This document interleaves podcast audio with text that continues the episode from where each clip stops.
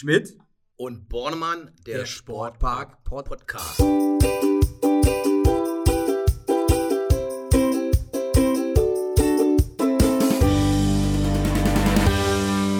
Hallo Ron. Hallo Axel.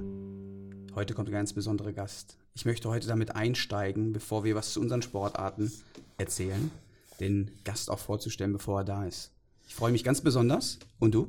Auf den x-fachen Goldmedaillengewinner bei der Recherche in Vorbereitung unseres heutigen Podcasts habe ich mit Zählen aufgehört. Nach zehnmal Gold, es sind wesentlich mehr bei Olympischen Spielen und Weltmeisterschaften und zwar bei der Bergabfahrdisziplin. Kevin Kuske wird uns besuchen. Oh, das klingt ganz besonders. Ich weiß gar nicht, ist er der erfolgreichste äh, Sportler am Sportpark Luftschiffhafen? Ähm, vielleicht finden wir es heute mal raus, damit wird er sich bestimmt selber auseinandergesetzt haben. Die nächste Frage ist, warum trägt der Schuhgröße 42 bei 130 Kilo? Und ist dieser Muskelumfang echt oder ist das nur ein Anzug? Also es gibt viele interessante Fragen, die, die heute hier ähm, nachher gestellt werden. Aber bevor wir dazu kommen, ähm, unseren Gast zu begrüßen und über viele Themen zu sprechen, ähm, würde ich mal reinhorchen, was ist denn alles bei dir so passiert in der Sportart Triathlon? Ja, und die Fragen, die ich noch stellen möchte nachher, den Kevin, wie ist seine Arbeit als Trainer? Er ist ja hier seit kurzem als Trainer bei den Bobbies äh, am Luftschiffhafen im Olympiastützpunkt Brandenburg angestellt. Wie war Dancing on Ice? Was war los bei EW Helden? Also wir haben ganz, ganz viele Fragen, aber ja, Axel, was ist im Triathlon äh, viel passiert? Wir hatten jetzt am letzten Wochenende in Wert in Holland die Europameisterschaft Triathlon und konnten da als Potsdam äh, sehr gut abschneiden mit einer Top-10-Platzierung durch Nina Eim. Die ist Neunte geworden bei der zweiten Europameisterschaft ihrer Karriere in der Elite-Klasse. Also da nochmal herzlichen Glückwunsch an dieser Stelle. Und hat dann mit der Staffel gemeinsam mit Justus Nieschlag, Caroline Pohle und äh, Jonas Breinlinger die Silbermedaille gewonnen. Also wow. Vize-Europameister im olympischen Wettkampf der Mixed Team Relais Staffel damit ist ein großer Schritt Richtung Olympia-Qualifikation für Tokio nächstes Jahr gemacht worden. Da sind wir sehr stolz und glücklich drüber. Besonders Nina, ich konnte sie noch nicht in den Arm nehmen und begrüßen, okay. aber werde das heute Nachmittag nachholen. Und davor hatten wir auch schon einige Highlights mit Weltcup-Podesten und Kontinentalcups und Bundesliga war jetzt am Wochenende mit auch zweimal Silber in Kraichgau. Also da gäbe es jetzt ganz, ganz viel zu erzählen. Wir sind sehr zufrieden und haben einen guten Saisonstart hingelegt. Okay, super. Das hört sich, hört sich prima an. Laura war, glaube ich, auch ganz erfolgreich. Laura war auch ganz erfolgreich, war jetzt leider die letzten 14 Tage krank, hatte erst eine Geschichte mit den Weisheitszähnen, hat dann äh, im Nachgang noch einen Infekt sich eingefangen, steht seit Sonntag wieder im Training. Da läuft es gerade nicht alles rund. Wir mussten jetzt am an diesem Wochenende leider den WTS-Wettkampf in Leeds absagen. Die Woche danach auch die Mixed Team Relais Staffel in Nottingham, aber vorher lief es gut. Okay. Das muss man wirklich sagen. Zweiter Platz in Chengdu beim Weltcup. Dann eine Woche später Platz 10 beim WTS-Rennen in Yokohama mit einer der besten Laufzeiten, wo sie sich nochmal deutlich entwickelt hat. Also soweit läuft alles nach Plan. Okay, dann aber erstmal gute Besserung für Laura. Ich hoffe, sie hört ja zu. Ähm, und viel Erfolg für die Zukunft. Ja, prima. Das klingt gut. Das klingt gut.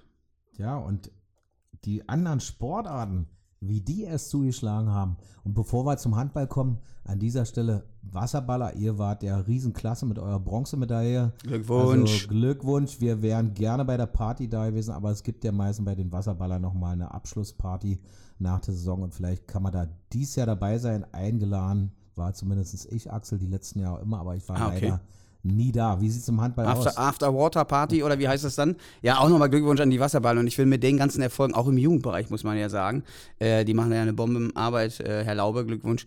Ähm, ähm, hat sich so langsam schon jemand qualifiziert, auch für unsere Runde hier aus, die, aus deren Kreise. Ähm, aber dazu auch später. Ja, beim Handball, beim Handball, wir waren auch ganz erfolgreich. Die Saison ist vorbei, wir sind in der Sommerpause. Nach der Saison ist vor der Saison schwer in Planung, haben einen super sechsten Platz äh, mit der A-Jugend-Bundesliga erreicht, haben einen ordentlichen sechsten Platz mit den Herren erreicht, ähm, wollten noch mehr, werden es für, für die Zukunft auch mehr anstreben. Ähm, aber der Jugendbereich stand auch so im Fokus im, im April, Mai. Wir sind Bundessieger mit der WK3 geworden, ähm, Vize-Bundessieger mit der WK2, damit im Handball die erfolgreichste äh, Schule Deutschlands. Ähm, was einfach die ausgezeichnete Arbeit hier natürlich vor Ort auch zeigt von meinen Kollegen Hase, Rucht, Hagin und alle Beteiligten, nur Saczynski und alles, was dazugehört, da gehört immer alles zu. Auch der ganze Stuff drumherum, auch die Geschäftsstelle. Ähm, das war sehr erfolgreich. Zurzeit haben wir auch zwei Nominierungen für die DHB Junioren und DHB Jugend mit Janis Bunschuh, der jetzt zum Lehrgang geht, und Jan Jochens, wo wir noch hoffen, dass er im August noch auf den WM-Zug aufspringt. Ähm, das würde uns sehr freuen. Ja, und ähm, ansonsten sind wir jetzt äh, sehr, sehr in Vorbereitung. Achso, die ganz kleinen, die muss man auch immer erwähnen. Das ist für unsere regionale Schwerpunkt Sportart natürlich wichtig. Die wurden Vize Nordostdeutscher Meister. Mehr geht in der Altersklasse nicht. Das sind auch diejenigen, die dann Bundessieger wurden. Von daher, ähm, ja, alles ganz tolle Leistungen. Ähm, wir haben ein paar interessante Projekte, die wir anstreben. Ähm, unter anderem, das möchte ich wirklich ganz kurz hier mal erzählen, wir machen einen, einen, einen Perspektivenwechsel für unsere Sportler arrangieren. Ich weiß gar nicht, da müssten wir auch mal drüber sprechen, ob es sowas bei euch gibt. Unsere Sportschüler werden jetzt Schiedsrichter. Wir werden jetzt zur Persönlichkeitsentwicklung beitragen, dass sie sich auch mit, mit diesem Bereich Schiedsrichter und, und Pfeifen auseinandersetzen. Und da haben wir in den kommenden zwei Tagen einen Lehrgang hier vor Ort organisieren können mit allen Sportschülern, dass wir diesen Perspektivenwechsel auch hinbekommen. Das möchte ich wirklich an dieser Stelle mal erzählen. Ich glaube, das ist eine sehr einmalige Geschichte. Dazu kommt am Samstag ähm, eine weitere Fortbildung Handball ist spannend für Klein und Groß, nennt sich das Ganze. Wir haben einen äh, ganz großen Gast da, Christian Pockop, Bundestrainer äh, der DHB-Auswahl mit Alexander Hase, äh, Co-Trainer der deutschen Handballnationalmannschaft und Daniel Deutsch, unser Trainer der ersten Herren, werden diese Fortbildung äh, am Samstag hier äh, in der MBS Arena und Beispielhalle mit begleiten. Und da freuen sich natürlich viele Teilnehmer. Wir sind schon dreistellig. Das ist enorm bei einer reinen Trainerausbildung. Sonst hatten wir solche Zahlen nur, wenn wir Schiedsrichter und Trainer zusammen ausgebildet haben und das zu einem Thema gemacht haben und zusammengebracht haben. Und ja, da kann ich nur noch mal für werben. Für alle, die es hören, da draußen, wer noch Interesse hat, kann sich auch kurzfristig noch melden. Wir sind zwar schon fast rappelvoll bis um das Dach, aber ähm, das wird eine ganz große Geschichte und auch ein ganz idealer Abschluss ähm, für unsere Saison. Und dann gehen wir auch in die Pause, in die wohlverdiente und freuen uns jetzt schon wieder äh, auf die Vorbereitung. Das war Handball. Ulala, also ganz schön viel, Axel. Äh, aber was mich sehr interessiert, beim Handball, das ist ja eine coole Idee, die er, glaube ich, zum zweiten Mal schon macht mit dieser äh, Fortbildung im äh, Handball, wo er so viele Sachen zusammenbringt, Stars aus der Szene, ein interessantes Programm äh, für einen, ja, einen schmalen Taler, kann man sagen.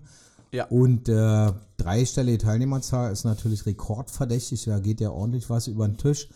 Und wenn man da dann so einen Trainer wie unseren Christian, den äh, verantwortlichen Bundestrainer der Handball-A-Mannschaft, äh, über die Schulter schauen kann, ist das, denke ich, eine geile Sache und äh, ja, macht gleich mehrere Ideen. Du hast ja drüber gesprochen, Schiedsrichterausbildung finde ich auch ganz toll. Könnten wir auch mal drüber nachdenken bei uns im Triathlon, weil wir ähm, in der Regel immer viel Beef, wie man heutzutage schön sagt, mit den Kampfrichtern haben und meistens nicht einverstanden sind mit den Entscheidungen. Aber ja, coole Ideen. Ähm, was ist denn sonst noch so an Sport passiert in, auf unserem Gelände, beziehungsweise von unseren Mannschaften, die hier so aktiv sind? Die Judekas waren recht erfolgreich, die Kanuten Jawohl. ja jetzt am Wochenende in Jawohl. Duisburg.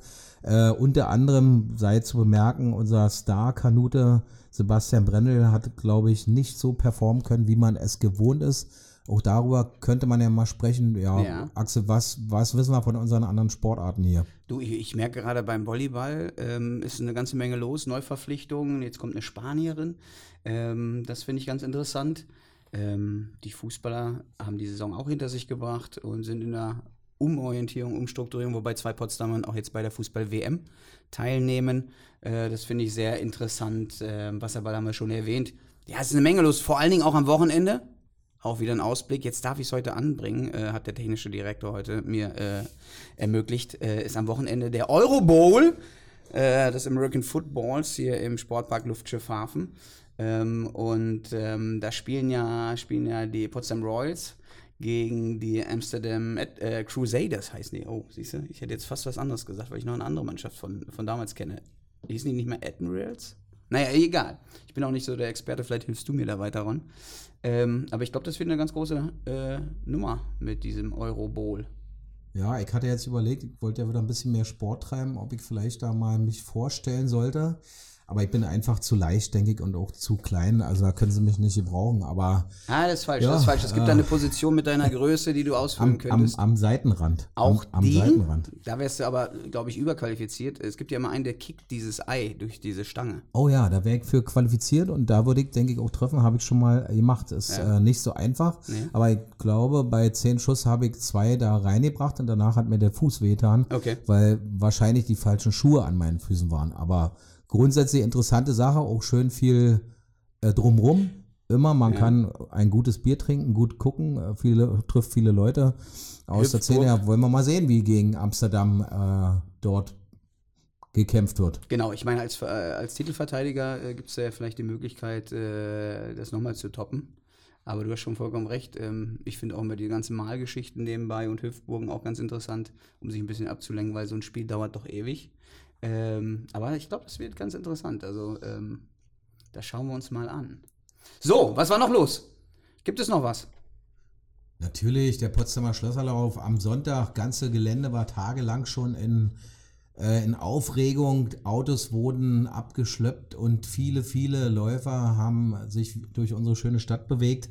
Wir konnten leider wieder nicht dabei sein, weil wir unterwegs waren in Kraichgau, wie vorhin schon erwähnt. Aber äh, ja, Andreas Gerlach, unser ähm, Chef vom Landessportbund, Geschäftsführer, hat ja die vielen Sportler losgeschickt. Und wenn man sich die Bilder anguckt, äh, ist der Wettkampf mittlerweile, denke ich, eine richtige Größe geworden. Und ähm, es gibt ja auch darüber Berichte in den Medien, auch in den äh, Fernsehmedien, äh, wie viel Massen sich dort durch unsere schöne Stadt äh, ich hätte jetzt fast gesagt, gelaufen sind. Manche haben sich vielleicht auch ein bisschen mehr gequält und konnten es nicht so genießen. Gehen aber, lassen.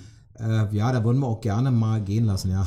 Da würden wir auch gerne mal äh, als Triathlon äh, wem mitlaufen lassen, aber leider Ja. ist der Termin für uns immer relativ ungünstig und von daher toi toi äh, für die nächsten Veranstaltungen und eine Ja. tolle Geschichte, denke ich. Ja, denke ich auch. Das äh, war eine super Veranstaltung. Und das, das muss man ja sagen, bei diesen quälenden äh, Temperaturen draußen, ne? selber wieder am Sonntag. Ja, wir haben uns, wir haben auch geschwitzt in Kraichgau, war auch nicht äh, viel angenehmer, aber bei uns war der Vorteil, die Rennen waren am Abend. Um 18.30 Uhr sind die Damen gestartet mit dem vierten Platz von Lisa Tertsch beim Comeback nach drei Jahren Abstinenz nur Okay. als Läuferin unterwegs in den USA beim Studium, aber nach drei Jahren wieder ein Triathlon, letzte Triathlon, Vize-Weltmeisterin Junioren in Kojumel 2016, jetzt Comeback in der Bundesliga, Vierte beim ersten Triathlon in diesem hochkarätigen Feld, fast Bronze geholt, das war eine tolle Sache und die Männer sind so ja noch später gestartet, die sind 20 Uhr erst in den See gesprungen in den Hauptstadtweiher und äh, haben sich dort alle weit vorne positionieren können. Und auch da hatten wir zwei junge Leute dabei mit äh, Giulio Eses und Jeremias Seer, die sehr gut äh, dort performt haben. Und da mit den Männern sind wir ja durch unseren besten ähm, Platz 8 äh, war der gewesen Philipp Wiewald. Äh, auch Glückwunsch an dieser Stelle an euch Männer, das habt ihr gut gemacht und ja, äh, neben dem ist sicherlich noch viel anderes passiert. Wir können ja nicht alles erwähnen. Wir haben ja Nein. noch ein fettes Programm. Ne, wollte ich Kevin sagen. wird hier jeder, jede Minute hoffentlich äh, durch, ein, durch die Tür kommen. Aber eine Frage habe ich noch. Und Ja. zwar, der Bundestrainer kommt am, äh, jetzt am Wochenende bei euch Handballern. Ja. Wie ist denn der Zeitplan? Wann, wann gibt es da eine Autogrammstunde oder wie kann man Ja. denn sich da äh, temporär mit einklinken? Ja, das ist eine, eine schöne Geschichte. Also man muss sich ja eigentlich im Vorfeld auch anmelden. Ähm, um 9 Uhr geht äh, der Tag los, äh, wird enden um 17 Uhr. Wir werden am Vormittag zwei Einheiten ähm, durchführen und am Nachmittag nochmal zwei Einheiten durchführen. Ich denke, gerade die Mittagszeit wird eine sein, wo man alle Teilnehmer und auch die Referenten ganz sicher in der Mensa treffen wird zum Mittagessen zwischen 12 und 13 Uhr. Ähm, das mal so als Eckdaten zu, zu der Veranstaltung. Und ich möchte ja weil wir so viel erwähnt haben, natürlich erstmal Glückwunsch an alle Sportarten, an alle Erfolge natürlich richten. Das ist äh, immer wieder großartig, was, was geleistet wird. Und du hast ja schon angesprochen, auch die ganzen Kanuten so erfolgreich. Ähm, großes Kino. Ja, Glückwunsch euch allen.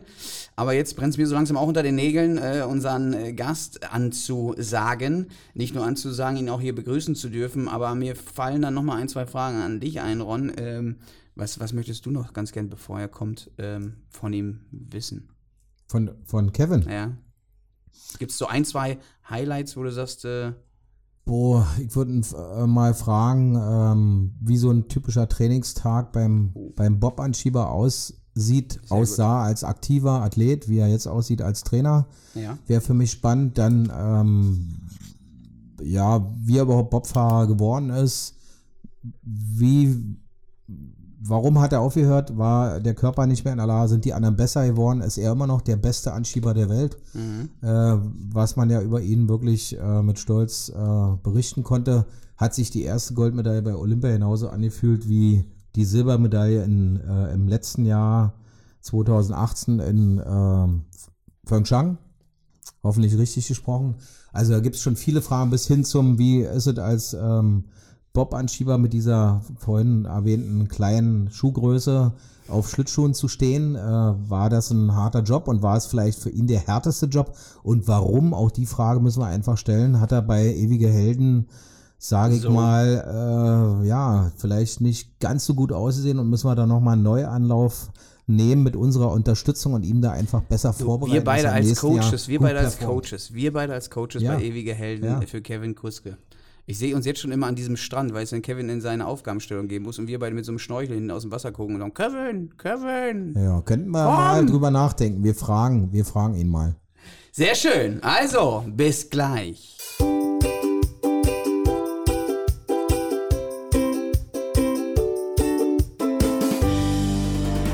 Jetzt ist er endlich da. Kevin, unser ewiger Held aus Potsdam. Kevin, Tag. Tachchen. Richtig cool. Zum Glück hast du mich nicht mit Eisprinzessin angesprochen. Kevin, Kevin, das kommt noch. Okay. Das kommt noch. Okay. Ja, aber ich schließe mich dem an, äh, Kevin. Es freut uns heute sehr, dich heute hier am Mikrofon zu haben.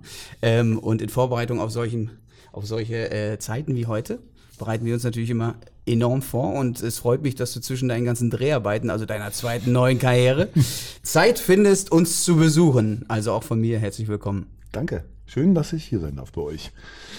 Yo, Ron. Ja, und wir sind ja auch ganz verwöhnt durch unseren Talkmaster hier äh, mit neuer Technik und so. Wir sind jetzt mittlerweile hier, das Mikro wird immer größer und die Atmosphäre immer besser und wir hoffen, ihr da draußen versteht jetzt mittlerweile auch jedes Wort und hört nicht mehr so die Nebengeräusche, wenn die zahlreichen Flaschen hier geöffnet werden. Also natürlich selbstverständlich nur Wasser äh, von Wasser. bestimmten Herstellern und halt Kaffee, was man so trinkt beim Podcast, ist ja jetzt gerade Mittagszeit hier. Ja, versorgt sind wir auch und gehen, legen wir gleich los, Kevin. Deine Karriere ist vor kurzem als Bob-Anschieber, als einer der erfolgreichsten oder der erfolgreichste Bob-Anschieber der Welt zu Ende gegangen mit unendlich vielen Goldmedaillen. Und so die erste Frage, die mich interessiert, was machst du gerade neben deinen TV-Auftritten? Ich habe mitbekommen, du bist jetzt als Trainer hier, als unser Kollege sozusagen aktiv. Wie läuft dein Alltag? Ja, also du hast ja schon gesagt, ich habe äh, nach meiner Karriere ein paar äh, TV-Anfragen bekommen, die ich auch gerne angenommen habe. Das, das Coole, was ich daran finde, ist, ähm, dass die Firmen also auf mich zugekommen sind und nicht irgendwie ein Manager dahinter hängt, der äh, gesagt hat, ähm, wir haben einen Kevin Kuske, äh, den erfolgreichsten Bobsportler, äh, kann ja bei euch irgendwie, passt ja irgendwie rein bei euch, sondern dass die von sich aus ähm, so sportinteressiert sind, die Fernsehanstalten, dass sie sagen, Mensch, der ist uns irgendwie im Kopf, der würde doch ganz gut reinpassen und deswegen sind es natürlich, außer diesen äh, Sportgeschichten, äh, die ich jetzt gemacht habe mit Dancing on Ice und äh, Ewige Helden, aber auch andere sehr äh, spezielle äh, Formate? Anfragen kommen von Okay. Dschungelcamp und Promi Big Brother, was ich natürlich abgelehnt habe. Ja. Aber ich finde äh, es irgendwie eine Wertschätzung, dass man ohne Management quasi ja so die Anfragen bekommt. Das ist Okay. so mal so vorweggeworfen. Ja. Aber an sich, ja, mein Alltag. Äh, äh, Warte mal, warte mal, warte mal, warte mal, warte mal. Jetzt, du darfst jetzt jetzt- nicht hier rüber, du, wir haben hier ein bisschen Zeit mitgebracht äh, und wenn Ron schon mal in Deutschland ist, wollen wir die auch nutzen hier in dieser Runde. Ähm, du sagtest das gerade, ich, ich finde, du hast ja kaum Wiedererkennungswert, deswegen kannst du eigentlich ja gar nicht interessant sein für den Sport. Ähm, aber ähm, nochmal auf diese, diese beiden Sit- Situationen zuzukommen, ich hätte dir nie zugetraut, wir kennen uns ja schon ein bisschen länger. Ähm, und ich wusste gar nicht, dass es so viele Formate gibt, wie du gerade erzählst. Also, wo sie Sportler suchen, auch ewige Helden. Ich kannte es tatsächlich wirklich nicht. Ewige dich Helden? kennengelernt, vielen Dank, Kevin. Ja, ewige, ich kannte es wirklich nicht. Das ist, auch eigentlich ein dieses- Hand, das ist eigentlich ein Handballformat. Da sind Ja, ganz du- viele Handballer dabei. ja, da sind wirklich viele Handballer, du, du hast vollkommen recht. Aber ich kannte es nicht. Ich kannte es wirklich nicht. Äh, und, und, aber was mich fasziniert hat, war diese Geschichte auf diesen Kufen. Wie, also das ist, äh, du sagst ja, du hast mehrere Anfragen an Formaten gehabt, aber wieso bist du bei Dancing on Ice gelandet? Also es war wirklich auch durch Dancing on Ice, äh, durch die Fernsehproduktion. Also Okay. ähm, Ja, Andreas hilft mir so ein bisschen, Andreas Lehmann vom Sportpark, äh, der hat die Anfrage bekommen, hat gesagt, Ke ähm, Kevin, machen wir das, machen wir es nicht? Und ich habe gesagt, ähm, lass uns mal anhören, weil Eis ist ja meine Materie. Ja. Äh, alles, was so mit Sport zu tun hat ähm, und Herausforderungen, stelle ich mich. Ja. Gerade nach meiner Karriere, wenn man wirklich, ihr kennt mich ja, sieben Tage die Woche hier auf dem Gelände rumhängt, von früh bis spät. Und ähm, ich habe mir so und so zwischen den, so kurz vom Ende gedacht, wie überbrücke ich die erste Zeit, so Ja. rein vom Kopf her, ähm, um sich ein Ziel zu setzen und äh, irgendwie, dass man eben halt einen langsamen Abschied kriegt von dem, was man täglich gemacht hat. Und Ja. äh, für mich war das auch so ein Grund, warum ich gesagt habe, wir machen das, obwohl ich noch nie auf Kufen stand. Ich habe äh, von meinem damaligen Trainer Verbot bekommen, Heinz Rieger, Schlittschuh zu fahren, Motorrad zu fahren, was ich auch wirklich gut finde. Also ich habe äh, Okay. Fehler, also äh, Verletzungsrisiken minimieren, Jetzt. hat er immer gesagt. Wir spielen kein Basketball, auch wenn es manchmal ein bisschen schwerfällt für einen, wenn man so alle spielen sieht hier. Äh, hat er aber irgendwie trotzdem recht gehabt. Also ähm, wir haben mehrere Fälle auch gehabt, wo ähm, Christoph Heider, jetzt Nationaltrainer ähm, Athletik bei uns, ähm, umgeknickt im Trainingslager, Bänderriss oder Bänderanriss, Karriere beendet. Ja. Und man sieht ja, wie weit du gekommen bist, auch in deinem hohen Alter und dann noch so erfolgreich. Genau. Da Ähm, muss man halt Abstriche machen. Dann ist man eben Beste Vollprofi. Alter, Kevin ist 40 geworden. Ja. Jetzt, also beste Alter, jetzt geht's richtig los, Eigentlich Kevin. Sport AD, kein leistungssportliches Leben mehr, obwohl Genau. er macht gerade No Carb, hast du ja gerade gesagt, Kevin, aber geht auch vorbei die Zeit und dann wird man äh, richtiger Trainer. Du Aber ich muss dir sagen, warum ich es mache. Ich mache es Okay, jetzt, ich mach's okay. jetzt, weil ich demnächst noch, äh, wir dürfen noch nicht überreden, kommt wieder was Neues. Es kommt ein neues Format. Im Format. Und ich will da so ein bisschen mit einem, äh, mit einem athletischen Körper. Also ich will den, den Ü40er dann Ah, okay. präsentieren. Ähm, wie gesagt, ich darf leider noch nicht drüber reden, haben wir im Vertrag so verankert, dass Okay. man das noch nicht sagen darf. Das behalten die sich vor, das anzukündigen. Deswegen darf ich leider noch nicht von sprechen. Aber das ist der Grund, warum ich gerade so ein bisschen Achso, mich in das heißt, wir, bringe. wir sehen dich demnächst wieder Ja. äh, bei einer interessanten Aufgabenstellung. Genau. Und Und ich ich habe ja gesagt, ich mache nur, was mit Sport oder Ernährung Ja. zu tun hat. Und ich habe gerade gedacht, du Ernährung, versuchst guck mal, er sagt, das Heinz Ernährung, hast du das gehört? Heinz Rieger nachzumachen, weil der hat ja immer noch Sport bis ins hohe Alter als Trainer immer. Der war ja praktisch mein Vorbild sozusagen, was das drumrum auch anging. Immer in der Pause habe ich den irgendwie gesehen, noch im wo er über 70 schon war, wie er auf der Bank lag in der Leichtathletikhalle hier bei uns am Sportpark Luftschiffhafen und seine Übungen für den Bauch gemacht hat und wie er sich ständig bewegt hat und so weiter. Also bis ins hohe Alter war wirklich ein Top-Trainer, denke ich. Und wenn du jetzt heute so einen Vergleich ziehst, springen wir wieder im Thema. Aber ich denke, ist ja ganz interessant. Du bist jetzt auch Trainer. Wie viel hast du von Heinz mitgenommen und wirst du weiter fortführen mit den jungen Menschen, mit denen du arbeitest? Also Heinz ist für mich äh, der, der Meister des Erfolgs, was meine Person angeht. Und ähm, viele haben ihn belächelt früher und äh, haben gesagt, dass er sehr unkonventionelle Geschichten mit reinbringt, was ich aber auch in einer ganz anderen äh, Situation jetzt sehe. Wir haben ja vorhin haben wir schon gesagt, ich studiere Sportwissenschaft noch äh, nebenbei und habe äh, also quasi beides, diesen theoretischen Teil und diesen praktischen Teil und in, als dritten noch dem, was ich selber so mir um, mich um, umgesetzt habe von dem, was ich erlernt habe. Und Heinz, der hat einfach schon ein bisschen weitergedacht. Auch wenn andere ihn belächelt haben, auch Sachen gemacht hat, die nicht mit dem Bobsport zu tun hatten, aber die trotzdem irgendwie hinführen. Wir haben auch, äh, kann, ich weiß ich noch ganz genau, 2002 das Training umgestellt, weil die Olympischen Spiele in Salt Lake City zu einem anderen Zeitpunkt waren. Also Zeitverschiebung halt. Zeitverschiebung. hatten, ja. Und die hat er schon berücksichtigt, er- hat die mit eingebaut. Ja, wir haben abends trainiert. Und er hat gesagt, pass auf, wir gewöhnen den Körper langsam dran. Alle haben gelacht, sind immer schön früh um 9.30 Uhr, 10 Uhr zum Training gegangen. Und wir sind aber erst abends gegangen. Also ich wusste, ich wusste auch, wie er geschätzt wurde, hier auch von vielen Sportarten. Also er hat ja auch Volleyball gemacht im hohen Alter. Dass Ron ihn mochte, verstehe ich, weil auf Augenhöhe haben die beiden sich begegnet. Ähm, das war schon alles soweit in Ordnung. Ähm, und, Axel? äh, größentechnisch. Da wäre ich jetzt ja nicht drauf gekommen. Nur größentechnisch. Aber es war ein Anliegen. Inhaltlich natürlich ich sehe auch. ja ja nicht, wenn du vor mir stehst. Ja, ich, schon wieder springen wir im Thema. Aber egal, egal. Äh, ich finde das jetzt, wir müssen bei Kevin das, glaube ich, mal ein bisschen aufteilen, weil ich, du hast so viele Facetten und so viele Themen. Also ob deine aktive Karriere, ob die Karriere jetzt danach, was tust du jetzt, Studium ESAP, hast Ja. du gerade schon erwähnt. Ähm, mich interessieren natürlich auch so ein paar Highlights äh, hinter der Kamera von Dancing on Ice. Äh, weil ich ja mitgefiebert habe, als du da reinkamst in Euphorie und äh, ich klatschen vor dem Monitor und dann rutscht der da aus. Und äh, meiner einer hätte äh, sich ja die Adduktoren gerissen, glaube ich, dabei. Und du stehst da ganz cool wieder auf und ziehst dann noch eine mega Show ab. Ähm, so, deswegen, ähm, Ron, wie wollen wir es genau machen? Weil Ron will immer wissen, was machst du jetzt? Also er ist immer sehr in der Gegenwart, in der locker. Zukunft. Ich bin Ist locker. total locker. Ich- ich ähm, denke, aber ich möchte ganz gerne äh, äh, auch so ein bisschen in, in, in, in was reintauchen. Und du hast so viele, ich glaube, ich weiß gar nicht, ob unser technischer Direktor heute vier Stunden Zeit hat, aber ich glaube, hier können wir heute einen ganz neuen Rekord aufstellen. Wobei, Äh, der letzte Gast war Bernd Schröder, äh, du kennst ihn auch. Ja. Dann kannst du dir vorstellen, was für eine Messlatte. Ich sag die Zeit jetzt nicht, die wir mit ihm verbracht haben. Äh, das war aber fast ewig. Der ist ja auch schon etwas älter als ich. Der hat doch viel mehr zu erzählen. Ja, Nein, ich habe auch viel zu erzählen. ich, aber wir finden es eben jetzt gut, dass wir diejenigen, die hier auch riesen Erfolge haben, weißt du, die davon erzählen können, wie ha- habt ihr das eigentlich performt? Also wie seid ihr da reingekommen? Mhm. Das würde mich ja gleich mal. Deswegen würde ich auch ganz gerne äh, nämlich an deinem Anfang gehen, weil mich das immer interessiert hat. Wir beide haben ja auch mal was mit meiner A-Jugend zusammen gemacht, Ernährungsberatung. Du warst ja auch in diesen Themen schon immer ein bisschen weiter und hast gesagt, ey, lass das mal weg. Da gibt es ganz andere Themen, die wichtig sind. Du arbeitest, hast mit meinen Jungs im Kraftraum gearbeitet bis heute. Seht ihr euch? Äh, Finde ich überragend übrigens. Äh, das macht sehr viel Spaß. Du saßt ja auch bei mir schon mal auf der Bank Genau. als Co-Trainer beim Bundesligaspiel. Das war auch super. Ähm, wie bist du zum Bobsport gekommen? Das würde ich ganz gerne mal wissen. Also an, da muss ich noch ein Stück weiter vorgehen, weil ich ja Leichtathlet war und äh, aus einer, so einer Sportfamilie komme. Ähm, meine Eltern waren Leistungssportler, Leichtathleten, haben mir ganz gute Genetik mitgegeben. Also mein Vater war Speerwerfer, meine Mutter Hürdensprinterin und diese Kombination ist eigentlich auch das äh, Merkmal gewesen, was mir nachher den Vorteil gebracht hat bei vielen Sachen im, im Sprintbereich und nachher auch beim Bob. Ähm, ja, und deswegen war ich als Kind natürlich äh, zu DDR-Zeiten groß geworden. Da war die Priorität noch nicht, äh, wie viel Geld kannst du verdienen mit deinem Sport, sondern äh, meine Zielstellung war, äh, zu Olympischen Spielen zu fahren einmal und mal daran teilzunehmen. Das war eigentlich so das Ding. Und deswegen, deswegen war äh, ja die Priorität damals eine andere. Und ich habe, äh, ja, wie gesagt, als Ziel gehabt, ähm, als Sprinter mal zu Olympischen Spielen zu kommen. Und äh, war da aber genetisch nachher einfach nicht mehr so als Sprinter ähm, der, der Typ, der es dahin geschafft hätte, weil ich einfach viel zu schwer war. Okay, also Olympia war sowieso dein Ziel. Ja, Und das aber über die Leichtathletik. genau. Okay, Du bist dabei im Sprint geblieben, bloß bergab nachher. Ja? Genau. Mit Anschieben. Aber es wäre, wenn ich nicht dabei geblieben wäre, also wenn viele haben gesagt, du bist ein guter Werfer, du bist ein guter Zehnkämpfer, aber du bist kein Sprinter, weil du wiegst einfach viel zu viel. Und ich habe mich aber damals schon, bin ja so ein bisschen querulant im Kopf, auch äh, als Kind schon gewesen und habe gesagt, ich möchte das unbedingt. Okay. Und habe mich da jetzt nicht irgendwie leiten lassen damals äh, von den Trainern oder mich in unsere Richtung schieben lassen, wo die dachten, da kommt er an.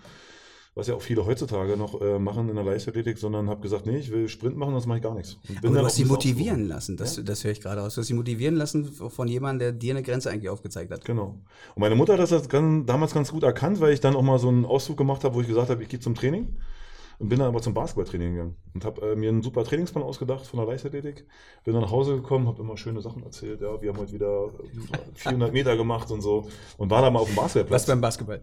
Und meine Mutter, die, die hat es aber irgendwann verstanden, mich da jetzt nicht zu bestrafen für, sondern die hat gesagt, pass auf, Kevin, wir, wir machen das so, du hast ähm, eine deutsche Meisterschaft, die machst du noch mit und wenn du die fertig gemacht hast, dann melde dich beim Basketball an.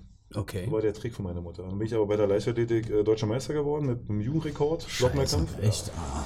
Und da hat die mich genau da gepackt, Genau da. wo sie wollte. Und dann habe ich eher die Leichtathletik-Schiene weitergefahren, weil ich dieses Erfolgserlebnis hatte. Und ähm, bin dann deswegen dabei geblieben. Und Du kannst ja auch nicht als deutscher Meister einfach abtreten und sagen, ich mache jetzt mal einen Ballsport. Das stimmt. Nee, außerdem war der wäre es auch der Weg, war viel zu. Also man hat, äh, Mutti hat es aber geschickt gemacht. Die hat es geschickt gelenkt mit, mit ihrer Mutter, mütterlichen Fürsorge und hat mich dann aber trotzdem meine, meinen Sprint machen lassen und nicht äh, mich dann auch, wollte sich nicht auch durchsetzen und gesagt, wenn die Trainer sagen Zehnkämpfer, dann bist du Zehnkämpfer. Ja. Was man natürlich, wusste man dann natürlich zu dem Zeitpunkt noch nicht als Jugendlicher, äh, für meinen Bobsport natürlich das Optim Optimum war, weil ich natürlich gelernt habe mit äh, über 90 Kilo, 96 Kilo hatte ich in der Jugend A, viel zu Okay. schwer für einen Sprinter. Äh, so Usain Bolt, äh, Linford Christie war der schwerste, die hatten 88 Kilo. Also aber ausgewachsene Männer und Noch ein bisschen auch, größer als die, du. ja, Und ein bisschen Mhm. auch was konsumiert, was man nicht so. Ja. Ähm, deswegen hatten die ja schon eine reine äh, Muskelmasse, die hatte ich als Jugendlicher nicht und hatte ja trotzdem schon mehr Kilo ja. Als die, was natürlich für einen Bob optimal ist. ne? Okay. Und wie bist du dann zum Bob gekommen? Weil das, also die Geschichte möchte ich auch mal hören. Ähm, aber genauso auch, äh, Bob geht auch so spät erst los, ne? Naja, du darfst eigentlich, früher durftest du erst ab 18 anfangen, jetzt mittlerweile haben wir ja die Jugend-Olympischen Spiele, die Youth Games, da kann man schon äh, als Pilotin zumindest oder als Pilot im, im Monobob schon anfangen. Da hast du natürlich dann äh, ja, die Möglichkeit schon früher zum Bob zu kommen, ist aber jetzt erst in den letzten Jahren gekommen. Okay. Und früher war es halt wirklich so, dass du erst ab 18 starten Einsteigen durftest. Und das war der, du warst Jugendlicher mit 18, ne? Also Genau. wirst erwachsen also und bis- bist Anfänger Ja. im Bobsport. Bis 26, 27 geht die Juniorenschiene bei uns. Da sind die meisten schon fertig. Mit, mit der Leichtathletik zum Beispiel bist du eigentlich Okay. schon ein alter, alter Hase. Ja. Hörst schon fast wieder auf. Ja, das ist, deswegen ist bei uns der Bobbett der Einstieg relativ spät. Ja. Und, ähm, Und wie bist du dann darüber gekommen? Also ich war der schwerste Sprinter der Welt, also 96 Kilo, bin mit äh, zu viel Wind eine 10,45 gelaufen, regulär eine 10,50. Ähm, habe ja bei der 98er JWM noch eine Bronzemedaille geholt in der Staffel. Und ähm, da sind die Bob-Scouts schon gekommen, haben schon gesagt, der, der Kuske als Leichtathlet, die wissen natürlich mehr als du. Also du hast natürlich immer das Bestreben, denen was Neues zu beweisen und zu sagen, ich werde es auch mit äh, über 90 Kilo zu Olympischen Spielen schaffen, 100 Meter, was natürlich, äh, wenn man da einen jugendlichen Traum hat, äh, hat man natürlich vielleicht auch nicht diesen, diesen wissenschaftlichen Background im Kopf, wo man sagt, Ja. ja, eigentlich wird es schwierig. Und Okay. äh, die Bob-Trainer wussten es schon, haben damals den Gerd Leopold, der jetzt mittlerweile bei uns äh, Vize-Bundestrainer ist, ja, losgeschickt zum Sichten und äh, der war dann hier in Potsdam, hat gesagt, ich mich mal gerne mit dir hinsetzen und haben mir halt die zweite Karriere aufgezeigt, die möglich ist. Wo er gesagt hat, im Bobsport wärst du optimal, ähm, du bist super schnell, du bist super schwer, du hast es nicht so, so schwer wie andere ähm, Sportlertypen, die halt entweder Gewicht drauffressen müssen, um dahin zu kommen, Ja. oder ähm, wenn man jetzt von der Kraft kommt, mehr Schnelligkeit zu entwickeln, sondern du hast einfach ein Paket alles. Das passt. Und davon ja. hast du dich gleich äh, leiten lassen und hast gesagt, komm, ich komme mal vorbei, ich schieb mal das Ding. Nee, das war nochmal ein bisschen kleiner, ein kleiner Umweg. Okay. Also ich habe einen Test gemacht, der war richtig gut. Okay. Bin damals mit dem Mirko Pezer, der auch hier als Dreispringer von uns, äh, du kennst noch, ne? Mirko, kennst du noch, ja? Der ist damals mitgekommen und ich habe aber immer noch diesen im Hinterkopf diese Leichtathletik U23 WM in Göteborg gehabt und bin eigentlich nochmal äh, zurück einen Schritt und habe gesagt, ich probiere das einfach nochmal. Und wurde dann aber bitterlich enttäuscht von der Leichtathletik, weil ich ähm, in der Nationalmannschaft ist es so, dass du den, früher diese Landesmeisterschaft mitmachen musstest. Das war Ja. Pflicht. Und du musstest die A-Lehrgänge der Nationalmannschaft mitmachen. Und wir hatten einen ganz beschissenen Termin damals. Da war ich äh, zum A-Lehrgang in, ich glaube damals Bayer Oerding unten äh, in der Nationalstaffel Ja, okay. und hatte den nächsten Tag früh um 6 Uhr Abreise zur Landesmeisterschaft und musste die 100 Meter mitrennen. Und wir hatten schon ein bisschen diskutiert äh, damals mit dem Bundestrainerstab, ob es überhaupt Sinn macht. Sind dann abends ins Auto gestiegen, ich glaube fünf Stunden zurückgefahren, drei, vier Stunden geschlafen, wieder ins Auto gestiegen, Neuer zur, Start. Ja, zur äh, Landesmeisterschaft gefahren, hat mir dann bei 60 Meter den Beuger gerissen. Ei. Und dann war es das mit der Leichtathletik-Karriere und wurde dann einfach relativ schnell auch aus dem Kader rausgeschmissen, weil ich nicht verstehen konnte. Du bist äh, Potenzialathlet. Das heißt, die Verletzung hat dich rausgeschmissen und hat dich dahin gebracht, so viele Medaillen bei Olympia zu gewinnen. Und die Genau. Fehlplanung ja auch, für die, für die man ja dann nicht alleine nur verantwortlich ist. Also mit der Reise und so, wenn man das hört, ist schon äh, ziemlich gut gelaufen für den deutschen Bob- und Schlittenverband, muss man da Haben sagen. die gut gelegt, den Ja. Termin, glaube ich. ich wollte gerade sagen, wer weiß, ob die da nicht bei waren. geschickte Talentsichtung. und- Terminplanung. Ja, also, Genau. ja. Wir würden euch empfehlen, die Leistungswissenschaft direkt. Direkt am nächsten Morgen, wenn abends um Genau. 20 Uhr noch bei Oerding der Lauf ist, morgens auf 6 in Brandenburg zu legen. Genau. Der war Abreise, aber ich trotzdem. Also ihr kennt, ihr kennt euch ja aus. Also Ja. Erholungsphase im Sport ganz wichtig. Äh, gerade für uns ist so eine beugerlastige Sportart, beide Sportarten ja beugerlastig sind, äh, dich dann da noch fünf Stunden ins Auto zu setzen. Ja. Regenerative Geschichte null.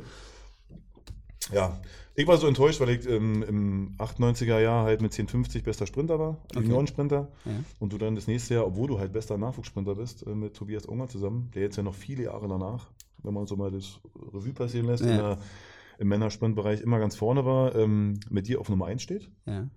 und äh, du dann das nächste Jahr wegen der Verletzung rausgeschmissen wirst. Ähm, Nicht berücksichtigt wirst und damit weg bist. Ja, ja, aber die Bobfahrer haben geklatscht. Kevin ist sofort gekommen. Du hast dich ich schon gewundert, warum die in Uerdingen an der Bande standen, ne? Genau. Ah, okay. Ja, und dann habe ich den Schritt gewagt, habe ich gesagt, jetzt reicht's.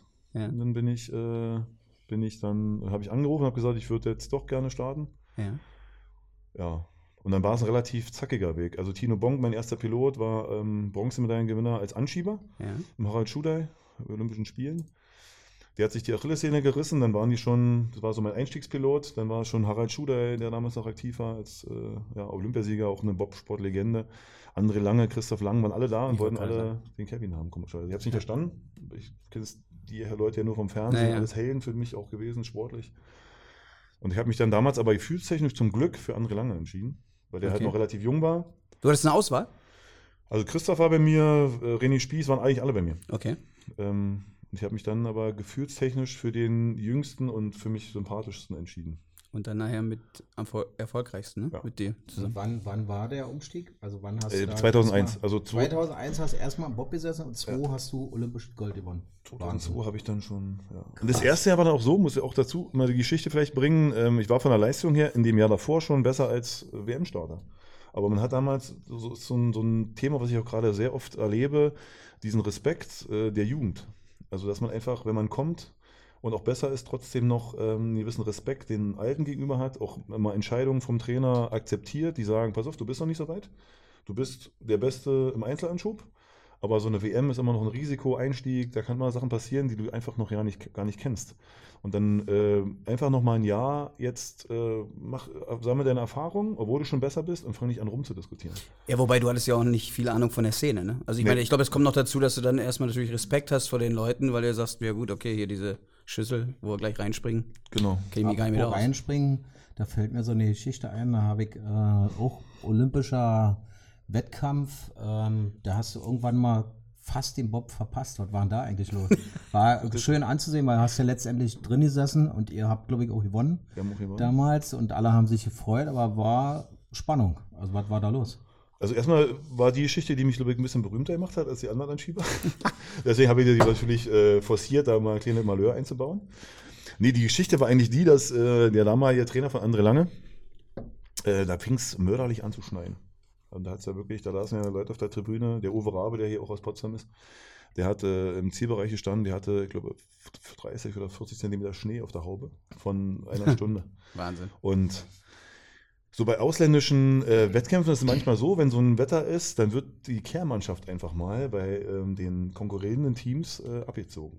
Also bei, wenn die starten, dann wird der Schnee schön aus der Badstuhl rausge rausgeschoben. Und wenn du dran bist, äh, ist der gerade auf ja, Toilette. dann sind die auf einmal verschwunden. Ist ja fair, ja. ja, ist fair. Ist total fair. Und das ist bei uns ein Problem, dass du dann natürlich in so einen Schneehaufen reinfährst und dann natürlich deinen Anschub, den du dir eigentlich ja schön erarbeitet hast mit deiner Athletik, äh, den bremst du dir natürlich dann ab, wenn du so eine kleine Schneehaufen äh, ähm, Wehe da reinknallst. Und deswegen äh, hat dann der Trainer äh, richtig beobachtet, dass die bei uns komischerweise links und rechts verschwinden.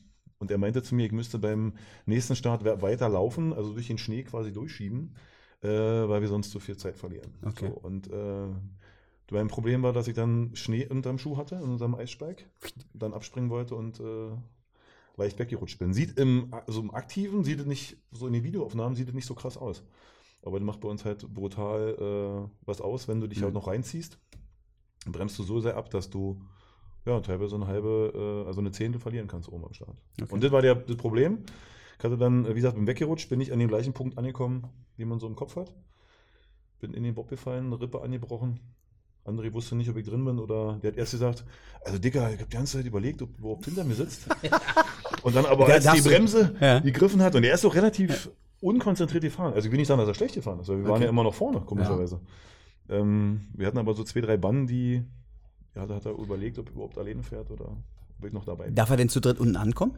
Wäre Nee, das regulär? Ich weiß ja nicht, wie, wie eure Regeln sind. Also darf ich dich verlieren zwischendurch Nein. und okay. Du musst in Verbindung mit dem Bob, also ich kann natürlich draußen hängen. Also wenn du dran hängst und Ja, hinten reinkommst, ist alles safe. Genau, in Okay. Verbindung mit dem Bob heißt die. In äh, Verbindung mit dem Bob. Reglement, ja. Wieder was gelernt. Hast du dir den Originalkommentar mal angehört und die, die Fernsehübertragung mal angeguckt? Ja. Wahnsinn. Also war richtig geil, weil dadurch war noch spannender. Riesenvorsprung, du fast den Zug verpasst, dann da runter gerast, gerade so nach vorne und dann am Ende Gold. Das war geil. Also einfach. Und das hat mich äh, in der Szene berühmt gemacht. Ja. Das war, das, das war für mich auch. Kannte dich aber vorher schon. Ja, war ja da schon zwei Jahre hier. das stimmt. Ja, die Potsdamer Sportfamilie kennt sich da. Ja, ja, ja. Ja. Aber sowas ist dann legendär unter den Bobfahrern, bestimmt so eine Situation, oder? Ja, Weil also die können das ja noch besser einschätzen, was du da eigentlich gerade hinter dir hast, die Tortur. Auf jeden Fall. Und gerade mit angebrochener Rippe, die Woche danach, äh, ich bin dann zum Arzt, er meinte, also ob, ob angebrochen, gebrochen, du kannst es machen. Ja. Also raus. versuch einfach nicht nochmal raufzufallen und dann ist gut. Und wir sind ja danach nochmal äh, Olympiasieger im Vierer geworden. Ja. Ähm, was alles jetzt keine Rolle spielt, aber das sind so die, die so Momente, wo man sagt, Mensch, was hat man da eigentlich durchgemacht? Früher, Ja. heute äh, mit dem Schnupfen, weil manche liegen. Gibt es denn noch so ein, zwei interessante Geschichten? Weil ich meine, bei so vielen Medaillen und äh, so viel Erlebten, äh, kommt da noch so eine Geschichte auf? Na, maximal eine hast du noch, oder? Geschichte? Welche meinst du? Nein, vom. Vom hat Video Bobfahren, geguckt. mein- In Vorbereitung, weißt du, ich mache das immer Bobfahren, schriftlich und er macht das mein- Ganze mal ein mein Video. Axel, weil, ob du noch eine Geschichte hast. Ich habe viele Geschichten. Bist du schon mal rüber Ich weiß, was ich wie Bist du schon mal erzählt habe. Ist sowas schon mal passiert? Such die schlechteste aus. Von links einsteigen, rechts rausfallen? Nee, es gibt, um, es gibt so manche, da springst du einfach mal ohne Trittbrett rein oder so. Die kriegst du gar nicht mit. Ein Trittbrett? Ja, wir haben so ein, so ein Brett an der Seite, wo du eigentlich äh, links abspringst. Wenn du jetzt auf der rechten Seite springst, äh, Ja. stehst, musst du quasi da auch mit dem rechten Bein raufspringen. Manchmal springt man auch ohne dieses Brett rein. Und dann? Nein, gibt Okay. Gibt eine Menge, also beim Bobfahren, die sind alle irre. Aus dem Training vielleicht auch ein paar Schoten. Und weil man daraus gelernt hat, hat man jetzt den Monobob erfunden. Was sagst du denn dazu eigentlich? Ist das jetzt eine tolle Geschichte für euren Sport oder ist das eher so, äh, naja, Doch, ich finde es nicht schlecht dafür, dass man erstmal die äh, mehr Leute akquirieren kann, äh, die dann auch mehr lernen. Also Mhm. auch gerade diese Pilotengeschichte finde ich momentan ein bisschen vor, äh, vorgespult. Also früher musste man schon ein bisschen länger quasi äh, Pilot sein, um, um dann in, in eine A-Liga zu fahren. Mittlerweile geht es relativ schnell. Also ich finde, um die Qualität mal wieder so ein Stück nach vorne zu heben, rein fahrtechnisch, ist es eine gute Idee und du kannst halt schon ein bisschen früher anfangen. Kannst Aber halt gibt es schon- mehr Piloten als Anschieber oder hat man das gemacht, weil eben pilotenmäßig man Nachwuchs benötigt? Ja, denke das schon. Okay. warst du mal Pilot? Nee, ich wurde auch nicht gelassen früher. Keine Chance? Nee, also Macht ihr das im Training? dass ich du war der beste Anschieber jahrelang Okay. und, die, und ich hätte Verbot bekommen. Also ich habe einfach, ähm, und gibt genug Beispiele bei uns. AJ, Richard AJ vom Olympiaschlitten von 2010, äh, Zweierbob mit Thomas Vorschütz, ist dann gewechselt. Und wir haben alle damals gesagt, bleib bitte bei deinen, also bleib einfach Schuster, Anschieber bleib und äh, war sein. Karriereende. Ja.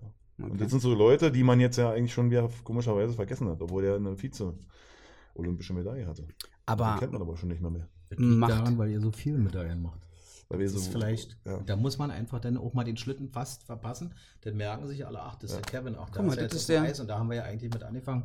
Wie war denn das mit dem Schlittschuhfahren lernen? Du hast ja gesagt, Genau. du hast da noch nie drauf gestanden. Wenn ich mir jetzt so vorstelle, so ein äh, Mann mit dem Gewicht und mit dieser Schuhgröße, die hatten wir ja vorhin auch schon bei Du springst ganz schön in den Themen Nee, wir gerade. wollen zum Eis. Ach so, aber Zum ich, Eis. ich würde da ganz gerne nochmal da fragen. Durftest du im Training mal als Pilot so ein Ding lenken? Macht ihr sowas nicht? Nee. Also weißt du, wir stellen hier mal einen Feldspieler ins Tor, damit er mal weiß, was es bedeutet, wenn ein Ball mit 100 km/h dir um die Ohren Das fliegt. möchte ich auch mal machen, bitte.